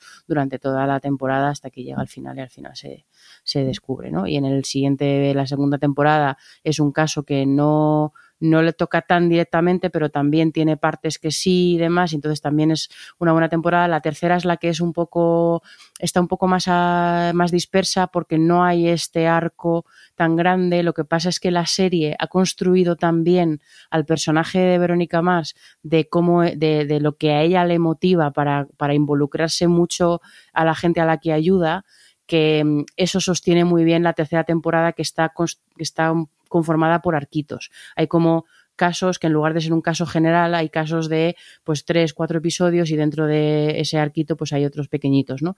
Eh, pero como ella te, te, crees mucho, porque al final, bueno, pues uno, algunos de los casos del centro de lo que pasa en la tercera temporada tiene que ver con, con las fraternidades en Estados Unidos y los y casos de violación y demás, pues ella eh, desde el primer momento está muy, que está muy enganchada, o sea, como muy, se siente muy conectada con eso y está como muy motivada, o sea, que por lo menos encuentran una forma de equilibrar que no es lo mismo, claro, que el, el, con la conexión emocional que ella tiene con el caso de la primera temporada es que es, es un es muy fuerte y es una cosa que aguanta emocionalmente muy bien toda la temporada. Y bueno, pues han sabido salvar un poco eso con la tercera y la cuarta, que es la que hicieron muchos años después, que han pasado muchos años. Ella ya es, ya, bueno, pues es una profesional, no quiero spoilear por si acaso, pero, pero bueno, pues ella tiene ahí también su casito, es un caso sí, sí, no me spoiles. general y, y, y también vuelven un poco a tener, sobre todo la cuarta, mirales, es que, mira, voy a, convertir este, estos deberes que me has dado eh, en on the spot y que creo que estoy haciendo muy bien, lo voy, a convertir en convencerte a ti de que veas la cuarta de una vez, porque vista otra vez ya me gustó mucho cuando la vi la primera vez, ¿eh? pero eh, también era como, bueno, me gustó mucho porque era la vuelta a Verónica Mars. No, es que de lo que va la cuarta lo, el caso personal de lo que va a la cuarta es de que Verónica Más no está bien de la cabeza. O sea, y, esto, y esto lo llevo, lo pienso desde el minuto, desde uno, el minuto de, uno de... de, la serie. Verónica no está más de la cabeza, tiene, y creo que es una cosa que es muy coherente de la serie. Al final, una muchacha que, que bueno, que ha pasado por muchas mierdas con, con los ricos y con su padre y con esto, que ya lo veréis en el piloto, pero eh, que, que vive en esa realidad, pero que además en su día a día del trabajo de su padre, lo que ve es que la gente se engaña, que la gente malversa, que la gente, o sea, sobre todo la parte de, de cómo, de muchas de las cosas que, de, los encargos que le hacen a su padre es, creo que mi marido me está engañando, ves y hazle fotos, eh, pues le es una persona que tiene cero unidades de confianza en cualquier persona que no sea su padre. Entonces eso, cuando es, eso lo sigue acarreando cuando es mayor, cuando tiene, pues en la cuarta temporada creo que tiene 33 años, 35 por ahí, eh, Y, y, y, toda la temporada gira en torno a eso, a que está malite y a que ella no soporta tener una relación que no sea tóxica, que eso es una de las otras cosas de la, del centro, porque ella obviamente es una adolescente en las, o sea, sí, una adolescente en las, en las, otras temporadas y tiene sus novietes para aquí para abajo, ¿no? Sus tríos, estas cosas que tiene que haber en una serie de CW, porque esta serie era de, de Warner, o sea, de WB y luego pasó a CW. O, o no, Era de murió UPN. antes de que. eh, UPN, perdón, era de UPN. Eh, ¿Tuvo una temporada de CW o murió cuando hizo el cambio justo? No, fue la Ah, que dudo. tuvo, fue cuando se cambió la tercera temporada y por eso la estructura de capítulos cambió. Ah, era distinta. Sí, bueno, pues eso, cuando era esa, que al final también tiene esa, ese factor adolescente, ¿no? Y tiene esas cosillas con los chavales. eh, y, y siempre ha tenido esta cosa de relación, de una tendencia a la toxicidad, también por, pues, pues todo, porque está, porque no está bien, porque no está bien esta chica necesita un psicólogo. Y, mm, y entonces, bueno, pues la, cuarta temporada, el centro de la temporada emocional es ese. Y está súper bien contado y lo lleva muy bien hasta pues, donde, acaba, donde acaba ella al final de la temporada y al final de la serie, porque ya no hay más.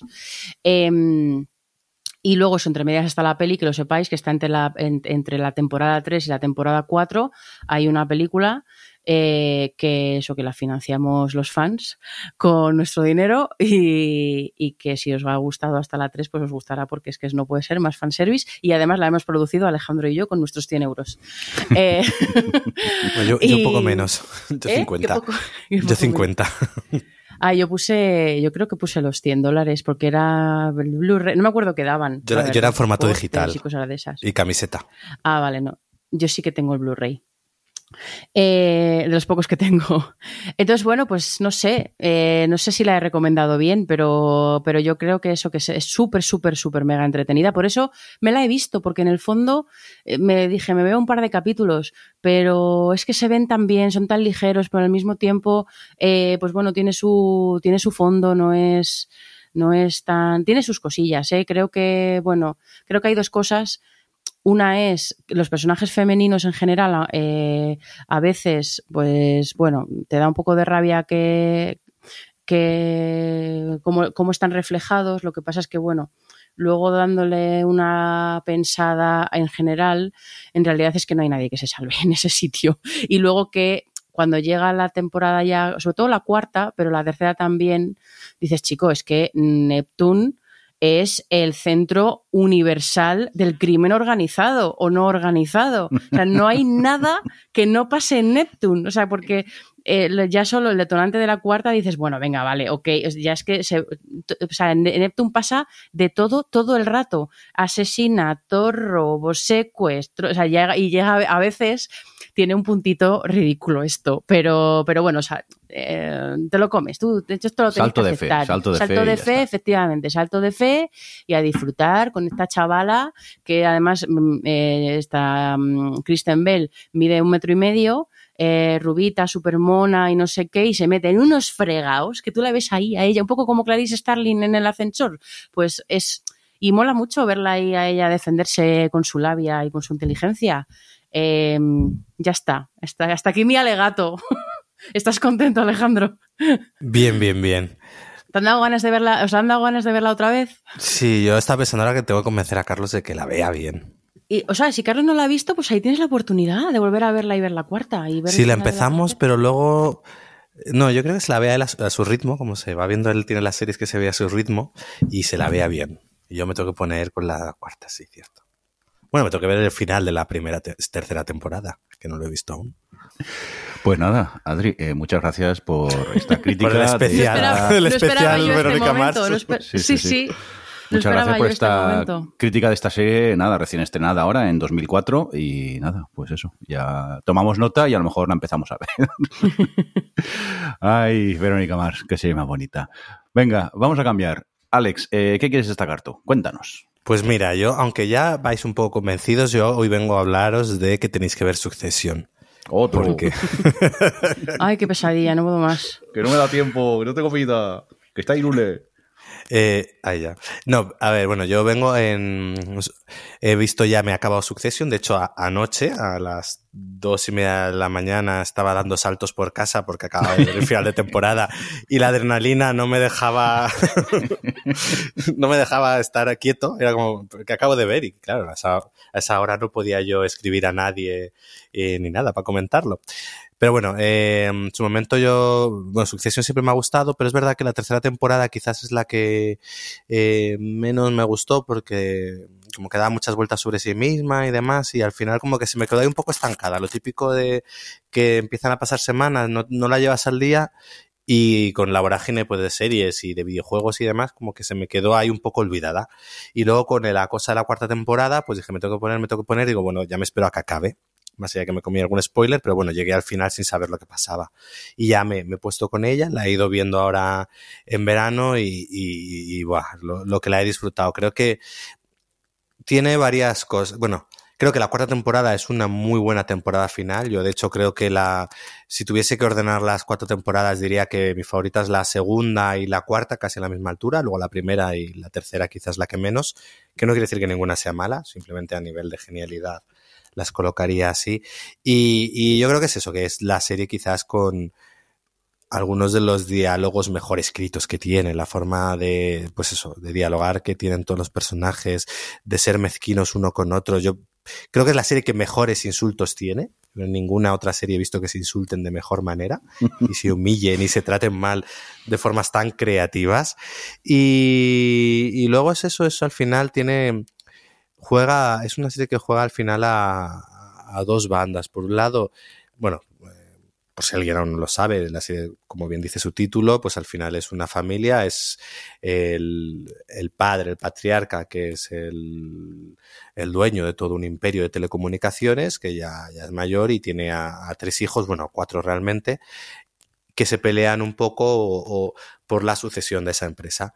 Pero realmente lo que tú vas viendo al final es que tú tienes por un lado es un drama familiar de un padre abusivo psicológicamente que lo que hace es destruir a sus hijos eh, de tal forma de enfrentarlos unos a otros, de, al final tú ves que esa sucesión no es tanto que ellos quieran, sino como el padre juega con todos ellos para hacerles creer que ellos van a ser y al final se enfrenten entre ellos. Y entonces tú lo que ves es, por un lado, es un drama familiar de cuatro hijos muy jodidos, cada uno a su manera por un padre tan horrible. Y luego, por otro, es un, un podemos decir, un drama empresarial también apasionante en todas las intrigas que hay de compra, ventas de empresas, de opas hostiles, de que si ahora los inversores o tal. A veces no te enteras muy bien de qué está sucediendo, pero eres capaz de, de, de estar interesado por esta votación, a ver quién va a quedarse con los votos, quién tal. Y esas dos facetas, la verdad, que encajan muy bien. Luego, todos los personajes están muy bien escritos, todos, quizás el gran, yo creo que el gran escollo que tiene la serie es entrar en ella porque todos sus personajes al final eh, son unos desgraciados, es decir, son gente muy, muy, muy, muy rica, porque aquí está, aquí te echan un vistazo a lo que es ese, como es ese 1% de, de gente. Hay un capítulo, por ejemplo, recuerdo que, que están pujando por comprar una empresa y a lo mejor están como si tú dices, te doy 5 euros, tú 6, pues ellos están con miles de millones. Pues ofrecemos 6.000, no, 7.000, no, 8.000. Venga, vamos a ofrecer 10.000. Y tú estás hablando de 10.000 millones de dólares, así como quien, quien habla. Y también, pues oye, es curioso eso, pero al final todos son gente bastante despreciable. Entonces al principio cuesta un poco entrar porque no tienes no hay un ancla moral o un personaje al que tú agarrarte que te ayude a como a ver a los demás. Entonces, hasta que no eres capaz un poco de entender que lo que, que es la propia serie la que te muestra eso y se aleja un poco para mm, desde el sarcasmo y la sorna un poco mostrarte eh, cómo son, cómo despreciables son y cómo al final, pese a que tengas eh, una fortuna inconmensurable, puedes ser igual de miserable y, triste que cualquier persona normal, eh, pues bueno, cuando ya haces ese clic y entras en la serie, entonces la disfrutas mucho, porque siendo un drama, podemos decir que es un drama, creo que es una de las series con las que más me he reído últimamente, porque tiene diálogos que buenísimos. Y la temporada 4, pues bueno, al final lo que da es un poco eh, resolución a esa gran pregunta de quién sucede eso, quién sucede, quién se queda con la empresa y, demás. La cantidad de giros que tiene la temporada, de situaciones, de momentos que no te esperas que vayan a ocurrir, es, son un montón. Tiene un capítulo, eh, creo es el antepenúltimo, en el que son las elecciones en Estados Unidos y te muestran, pues bueno, el, el poder de los medios, porque ellos tienen una, una cadena de noticias y demás, y además recuerdo que lo vi justo yo el sábado preelectoral y me quedé de un majón después de ver eso. Bueno, en fin, que, pero para mí uno de los mejores capítulos. Y luego el último, el cierre, al final es complicado cerrar una, serie, más cuando al final, pues Sucesión, eh, pues bueno, eh, con todo el reconocimiento crítico que ha tenido y de gente y demás, pues es una papeleta cerrar una serie como Succession. Creo que lo hace de 10. Es decir, sabe cerrar sorprendiendo pero a la vez siendo consecuente. Que creo que era lo más difícil, porque por un lado yo pensaba cuando la iba viendo, digo, bueno, entiendo que irán a este final porque es lo lógico, pero son capaces de sorprenderte y a la vez decir, ah, pues también. Y, bueno, tiene personajes, los cuatro hermanos protagonistas son alucinantes, pero luego los rodean todo un conjunto de secundarios que, que, que no tienen precio, que son todos estupendos.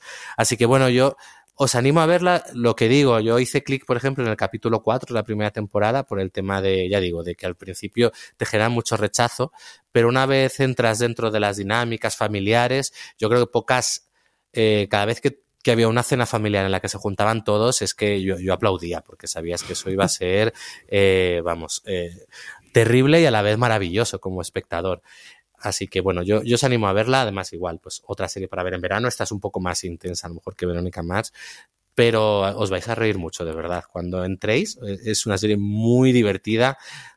Porque tiene un poco, no llega a ser la comedia que, por ejemplo, tiene White Lotus, porque yo creo que White Lotus quizás sí es más explícita en las situaciones absurdas o demás que mete a los personajes, pero va un poco en esa línea, es decir, de cogerte a unos ricos, alejarse un poquito y dejarles actuar. Y entonces juega muy bien con eso.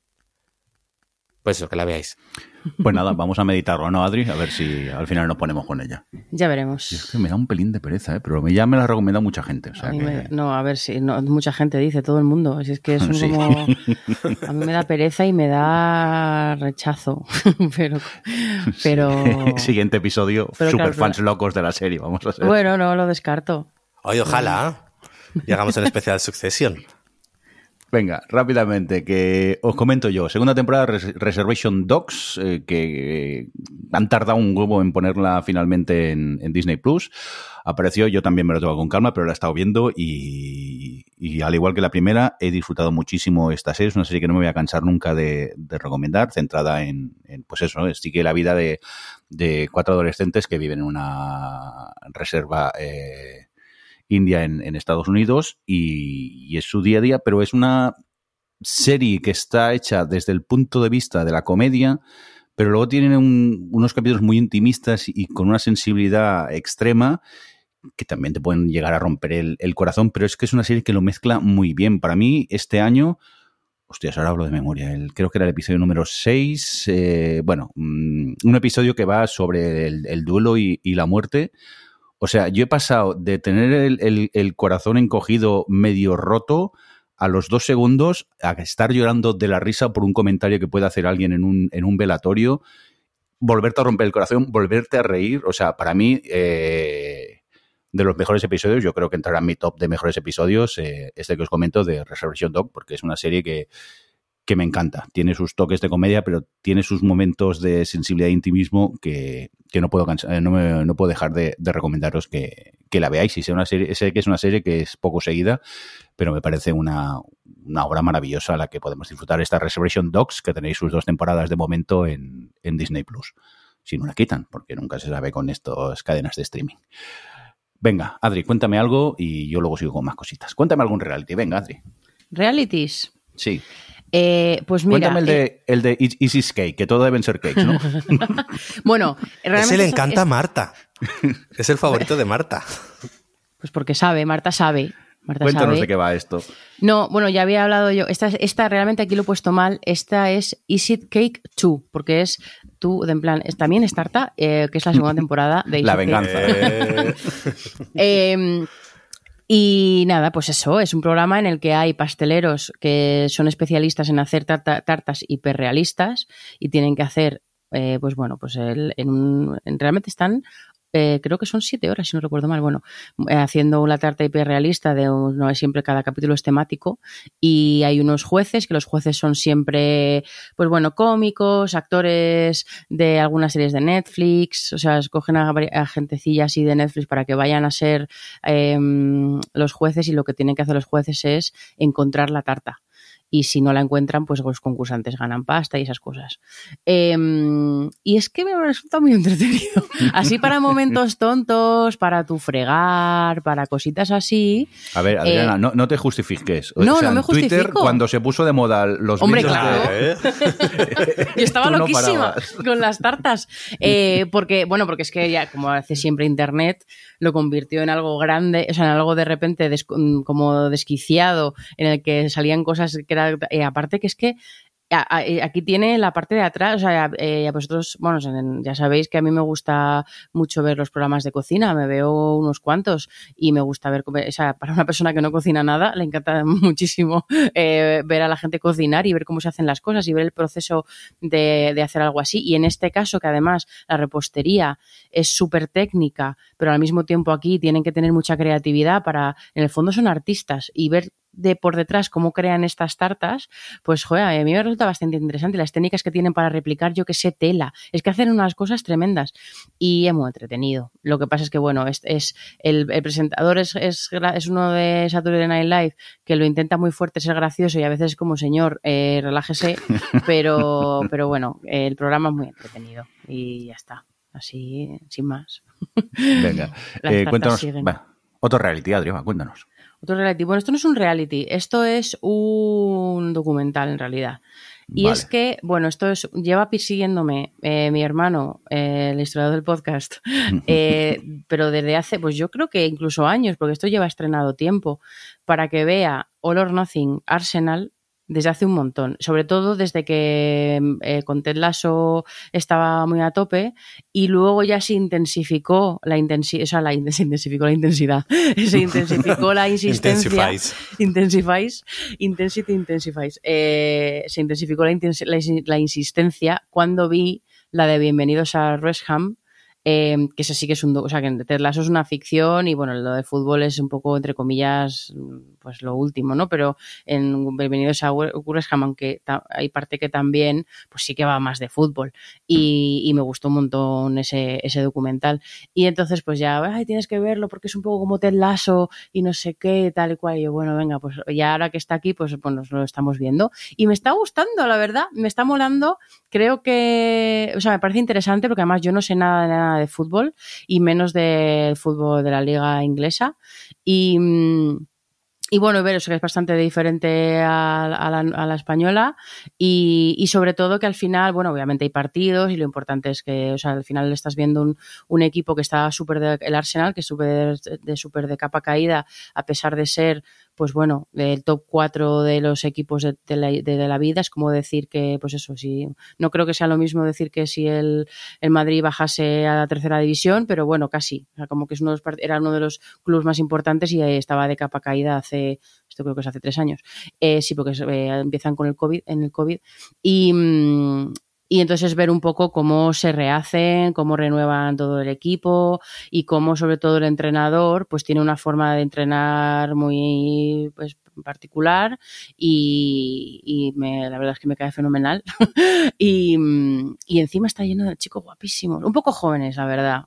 Eh, hay algunos que está que es mejor, pero, pero no, no, es, es, es interesante ver un poco todo lo que hay detrás del club. Yo creo que no sé si vería otra de Lord Nothing Arsenal, porque no, o sea, de Lord Nothing, porque hay varias, de varios equipos, porque no me interesa el fútbol, lo que me interesa es lo que hay detrás. Y a mí ahora me está resultando interesante porque me cuentan un montón de cosas y de dinámicas y de historias que no conozco y que algunas me ponen negra por todo, pues es que el dinero que se mueve es que es demencial, por eso dejó de gustarme el fútbol hace muchísimo tiempo, porque yo ahí donde me veis con 15, 16 años era súper futbolera, em, pero, pero pues eso me resulta interesante pero no sé si vería otro. Pero este creo que está muy bien contado, que te van contando los perfiles de los, los, de los personajes, de los, de los futbolistas eh, muy bien, según va avanzando, todo el, y es emocionante ver cómo, cómo van consiguiendo cosas. Un, pues es un equipo que, mayormente son todos chavales súper, súper jovencitos y súper nuevos en comparación con otros equipos más grandes.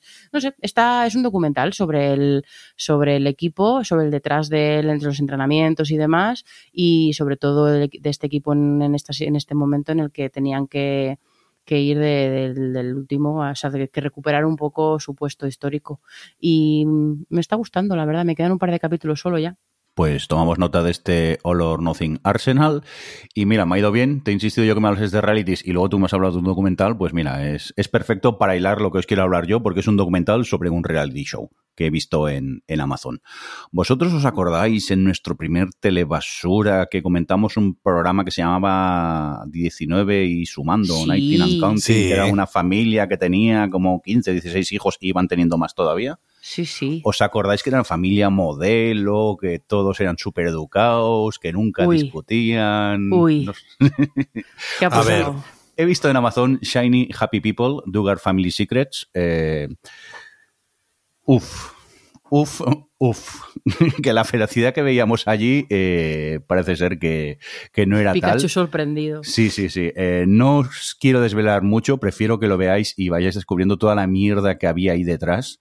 Pero el documental empieza, pues eso, comentando este reality, esta familia, y a partir de aquí se va escarbando y vas descubriendo todo lo que había oculto, que su familia, los padres, eran seguidores de una especie de, de gurú extremista, integrista, religioso, que hacía sacar a los niños del colegio para que se les, se les educase en casa, entonces se les daba un tipo de educación, no la de los libros, sino la que ellos querían, y lo único que eran era, se servía para programar un poco para que los hombres fueran de una nueva manera, las mujeres de otra, y no quiero entrar más, prefiero que sigáis viendo vosotros, pero jodo lo que se esconde dentro de un reality donde todo era felicidad, la de mierda que puede haber, que hay momentos de que se te llega al corazón de lo que descubres que, que había ahí detrás.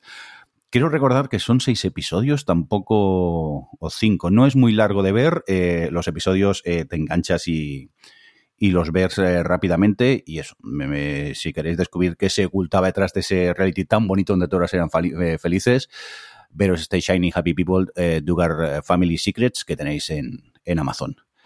Y ahora, Alex, háblame algo más bonito, por favor. Pues voy a hablar de Fundación, Venga. de la serie de, de Apple. Igual, esta era una serie que yo empecé a ver cuando estrenaron la primera temporada y acabé dejando un poco por aburrimiento. Y no sé por qué, pues con el estreno de la segunda temporada dije, venga, voy a darle otra oportunidad, ya porque, bueno, a nivel al menos visual y, y técnico es una de estas, bueno, yo creo que es el mayor pozo de dinero que debe tener Apple a nivel de costes, porque es, es, em, espectacular. Y dije, bueno, pues vamos a dar una segunda oportunidad. Y me enfrenté a ella otra forma, ya no tanto como esperando ver una adaptación de Fundación, sino más una serie inspirada en. Y ya entonces, pues bueno, como que me empezó a encajar todo un poco más. Creo que al final la serie se toma muchísimas libertades a la hora de adaptar el material de Asimov. Creo que también es necesario porque en sí mismo ya el propio formato de la historia eh, eh, es inadaptable porque eh, al final son como eh, historias en las que pasan cientos de años entre cada una de ellas. Por lo tanto, si tú quieres mantener unos mismos personajes que a lo largo de la serie mantengan al espectador interesado, pues con ese salto, esos saltos temporales es, es imposible. Entonces, bueno, la serie toma decisiones, algunas mejores, otras peores, pero bueno, ya haciendo ya las paces con el hecho de que no iba a ser pues eso, de que iba a ser muy libre, pues bueno, creo que tiene cosas muy interesantes, creo que tiene ideas como el tema de que en este imperio galáctico eh, pues está gobernado por un emperador que se clona a sí mismo Entonces siempre está ese mismo emperador en tres etapas de su vida, que se llaman amanecer cuando es joven, eh, día cuando es en la etapa madura y luego eh, eh, como atardecer o tal, cuando ya es, es ya anciano. Y como es emperador, que es eh, en su edad mm, adulta, Sleep Ace, pues eso, se va se va clonando a sí mismo a lo largo de, de, los años y siempre es el mismo actor. Entonces es una forma también de mantener como personajes a los mismos, aunque sea. Y entonces creo que todos los dilemas que va planteando con esta dinastía de emperadores clonados y tal es muy interesante, todo lo que va sacando de ahí. Creo que el manejo de las crisis que al final, bueno, pues en Fundación nos cuenta de cómo Harry Seldon, que es un, es un, investigador, crea la psicohistoria, que viene a ser una, una rama científica que busca, eh, bueno, predecir el futuro en función a variables y lo que quiere es que él predice que habrá la caída de ese gran imperio galáctico y habrá una época de oscuridad y él busca con su psicohistoria reducir esa época de, oscuridad tras la caída del Imperio Galáctico y bueno, pues él como que juega un poco a predecir eso. Entonces, bueno, a partir de ahí creo que hay cosas interesantes. La segunda temporada se ha tomado aún más libertades y, creo que está abarcando mucho, creo que quiere contar bastantes, creo que quiere adaptar dos libros en una misma temporada y son libros que cada uno se sitúa con casi miles de años de diferencia, pero bueno, y tengo curiosidad por ver cómo resuelve el papelón en el que se está metiendo. Entonces, bueno, ahora estoy interesado, pero bueno, aún así, ayer lo pensaba viendo el capítulo a nivel presupuestario, es una cosa loca, eh, tiene escenas visualmente muy brutales. Y luego me sorprendió con algo que yo creo que ya he comentado aquí alguna vez, en un momento en el que, bueno, hay un par de personajes eh, homosexuales y es algo que también me, me, me gustó verlo porque es algo que me pasa con la ciencia ficción y bueno, obviamente con la clásica y demás, que tú puedes estar imaginando imperios galácticos dentro de cientos de miles de años en los que la tecnología ha avanzado eh, mm, muchísimo y podemos vivir en cientos de miles de planetas distintos, pero todos bajo la heteronormatividad. Y es como, bueno, a lo mejor puede haber otro tipo de relaciones, no, no sé, en el futuro, si estás imaginando tantas cosas. Y no, bueno, pues eh, como detalle y tal, en este último capítulo, en el creo que es el tercero de la segunda temporada, y me, gustó, pues eso, cosas un poco diferentes y, también lo agradecí. Así que bueno, yo creo que a la fundación es interesante, sobre todo eso, si la eh, te enfrentas a ella más como una serie inspirada en las novelas que como una adaptación. Venga, pues tomamos nota de esta fundación, segunda temporada que tenéis ya en Apple y Adri, aún te quedan realities aquí por lo que veo, ¿no? Es que no, es que ya me estaba rayando yo porque me preguntabas por realities todo el rato y es que estas dos que te ves ahí es que no son realities. ¿Por qué te crees ¿Cómo que, que son no? realities? Una de ellas, ese título tiene que ser Fish Love, tiene que ser un reality esto. no, es, no es un reality, es una es un drama japonés. He sido engañado, entonces.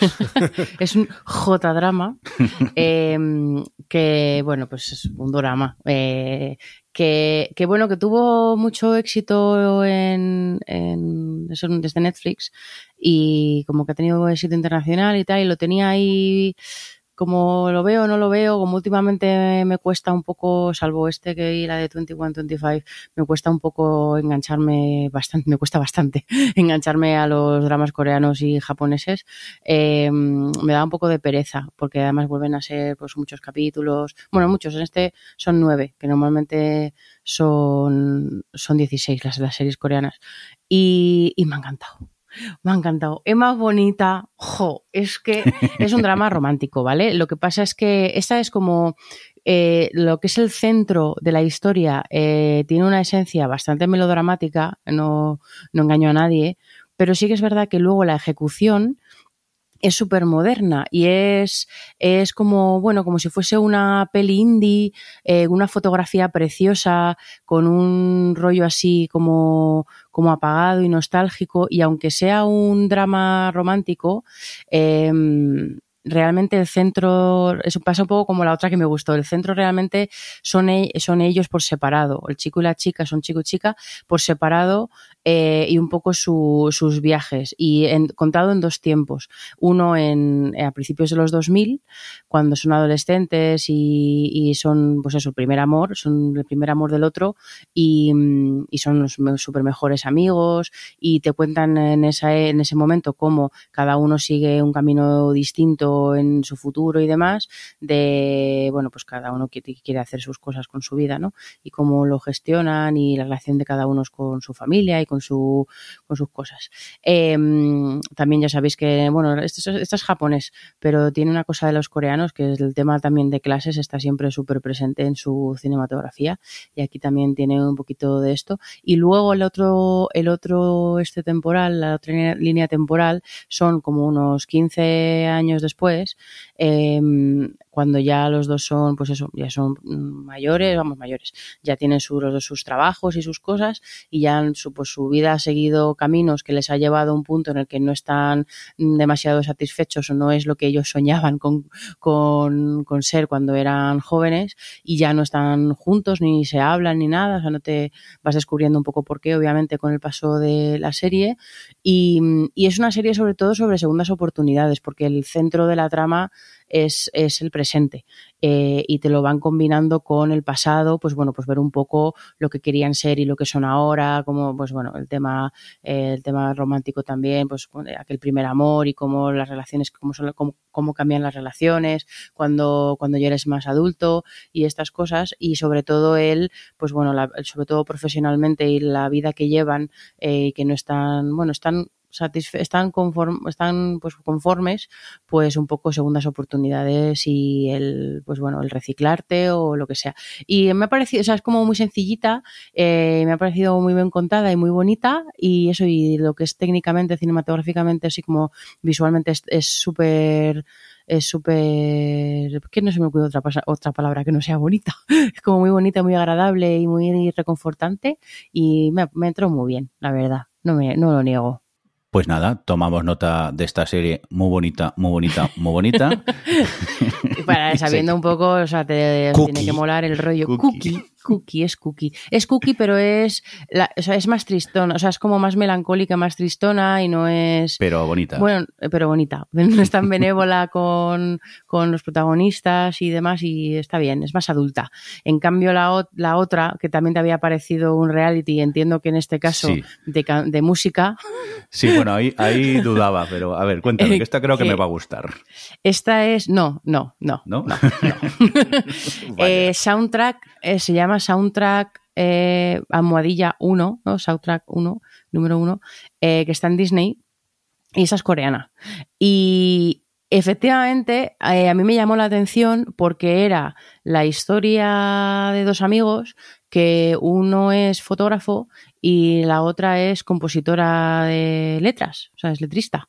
Y, mm, y bueno, pues eso, están ahí como al principísimo de eso, o sea, tienen 20 años, al principio de sus carreras y tal, y cómo se apoyan uno al otro, pero son, es una serie de cuatro capítulos, eh, nada más, que eso está, está bien, pero esta sí que es mucho más, eh, pues eso, dramedia romántica centrada en el romance y en la relación de ellos dos, que obviamente se quieren, pero no se han querido en, a- a- al unísono, o sea, como típico que te gusta a alguien, pero tú a él no, y luego así, o sea, esas cosas, eh, y son mejores amigos y cómo gestionan esto de es que somos mejores amigos, a lo mejor si nos enrollamos eh, se acaba nuestra amistad, pero eso está centrado 100% en su relación y bueno, sí en cómo se apoyan en sus trabajos y todo eso, pero que al final la parte profesional eh, está súper, súper, súper por debajo, la verdad. No, y a mí me llamaba la atención porque, bueno, a mí yo leí un par de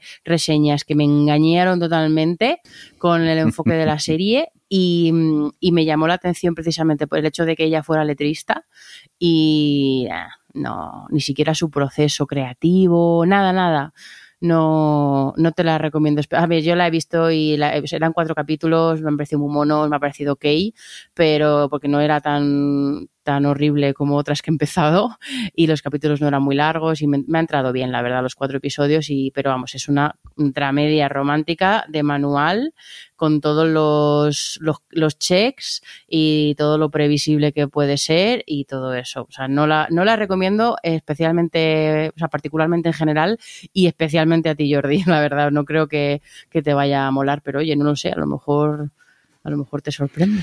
No, no, no me las has vendido. Tengo muchas más series que ver. no creo que conecte cookie, con esta eso- eso, me soundtrack eso, lo número que- uno. lo que decíais antes, la otra no era Cookie, esta es Cookie. Esta es como Cookie, hay, sí, es mona, ya está, tampoco, sin más. Pero bueno, está en Disney Plus, si la queréis ver. Vale, tomamos nota de ella. Oye, yo dejadme que os comente esta tercera temporada de, de Picar, que la verdad que he disfrutado muchísimo. picante horas, Jordi. Por favor, Adriana, no. Perdón. Nota mental, quitar este chiste. Venga, prosigamos. Eh, eso, esa tercera temporada de Picar, eh, a mí me ha gustado mucho. Todo que yo no soy mm, un gran seguidor de, Star Trek. Recuerdo hace muchos años cuando no era joven y la daban en el 33 aquí en Cataluña, que te daban pues la nueva generación o Voyager, que algún otro capítulo suelto había visto, pero tampoco mm, he sido nunca un, un gran seguidor. Pero decir que en esta tercera temporada lo que han hecho es un homenaje a los superfans y se han traído actores mm, así de memoria, tanto de la nueva generación, que es en la que salía eh, Picard originalmente, como también eh, en Star Trek Voyager, y creo que de alguna más también. Y bueno, pues eso, han hecho una serie muy al uso de las antiguas, eh, recuperando pues enemigos de las antiguas también, y con esos personajes que ya salían en las otras series, y he disfrutado muchísimo. Y no me quiero imaginar el que sea fan de la serie lo que habrá disfrutado como un loco con esta nueva tercera temporada de, de, de Picard. Y si te gusta, pues eso, Star Trek, esas soap óperas así espaciales, eh, muy recomendable, la verdad. Me ha gustado mucho. Todo y no ser un, fan así eh, súper loco de la serie que me he perdido posiblemente alguna que otra referencia, igualmente la, la he disfrutado mucho y, y eso, os la recomiendo desde aquí, esta tercera temporada de Picard que creo que está en Amazon, ¿no? También. Sí, que la podéis ver en, en Amazon. Yo vi la primera y me gustó, la verdad, pero luego como que me he desenganchado. Y como además estaba enfadada con Star Trek porque no puedo seguir viendo Discovery en ningún lado, Correcto, eso sí que La- es una mierda, hablando mal la claro. que quiero ver es. mm, ¿Cómo es? New. New Worlds también me. New Worlds. La gente habla muy bien, está en Sky Showtime. Sí, la estás viendo. A ver si Sí, me pongo, porque... porque- esa me ha llamado la atención. Es un poco el Star Trek clásico. eh, cada episodio un- una aventura con una pequeña mitología que va siguiendo durante toda la temporada, pero es eso, es recuperar mucho el espíritu de los episodios antiguos de los, bueno, iba a decir de los 80, pero bueno, también de los 70 y Ya de es cuando se la serie, que esta serie es eterna. Star Trek, la verdad. Yo es que tampoco he sido un manga muy seguidor, pero sí que la dan a veces por la TV3, el 33, y te, te acabas que- quedando a ver los, los episodios. Bueno, ya, ¿no? Vamos a la piscina o algo. Eso, eso. Basta ya de Ya. grabar. Adriano, por una vez voy a estar de acuerdo contigo. Venga, adiós, que nos vamos. Hasta aquí el episodio. Eh, Adri, muchas gracias por estar por ahí. Adiós, un placer escucharos y hablar con vosotros como siempre. Muy bien, feliz veranico. Sí. Eh, Igual. Alex, eh, muchas gracias por estar por ahí. A ti y a ti. y nada, Javi, a ver si en la próxima ya estás en casa con el, con el micrófono. Más que nada que hoy Javi no se ha podido conectar porque no tenía el micrófono encima. Y eso, a ver si también te tenemos en el próximo especial, que quién sabe, a lo mejor este mes de agosto eh, aparecemos otra vez por aquí. Ya No sabéis hagas que promesas, tú no hagas nuestra frecuencia de publicación es muy loca. Eh, acto seguido, siguiente podcast en noviembre de este año. El de Eh, cordial saludo Hombre, también. lo más, lo- como- espero que lo más pronto, como mínimo, sea Sitches. Que ya no Vale, queda nada. vale. Bueno, aún queda un poquito. Pues eso, que nos vamos para la piscina todos. Un cordial saludo también de quien nos acompañó, eh, el señor. Hasta luego. Adiós. Adiós. O Televisión Podcast, el podcast de la cultura audiovisual.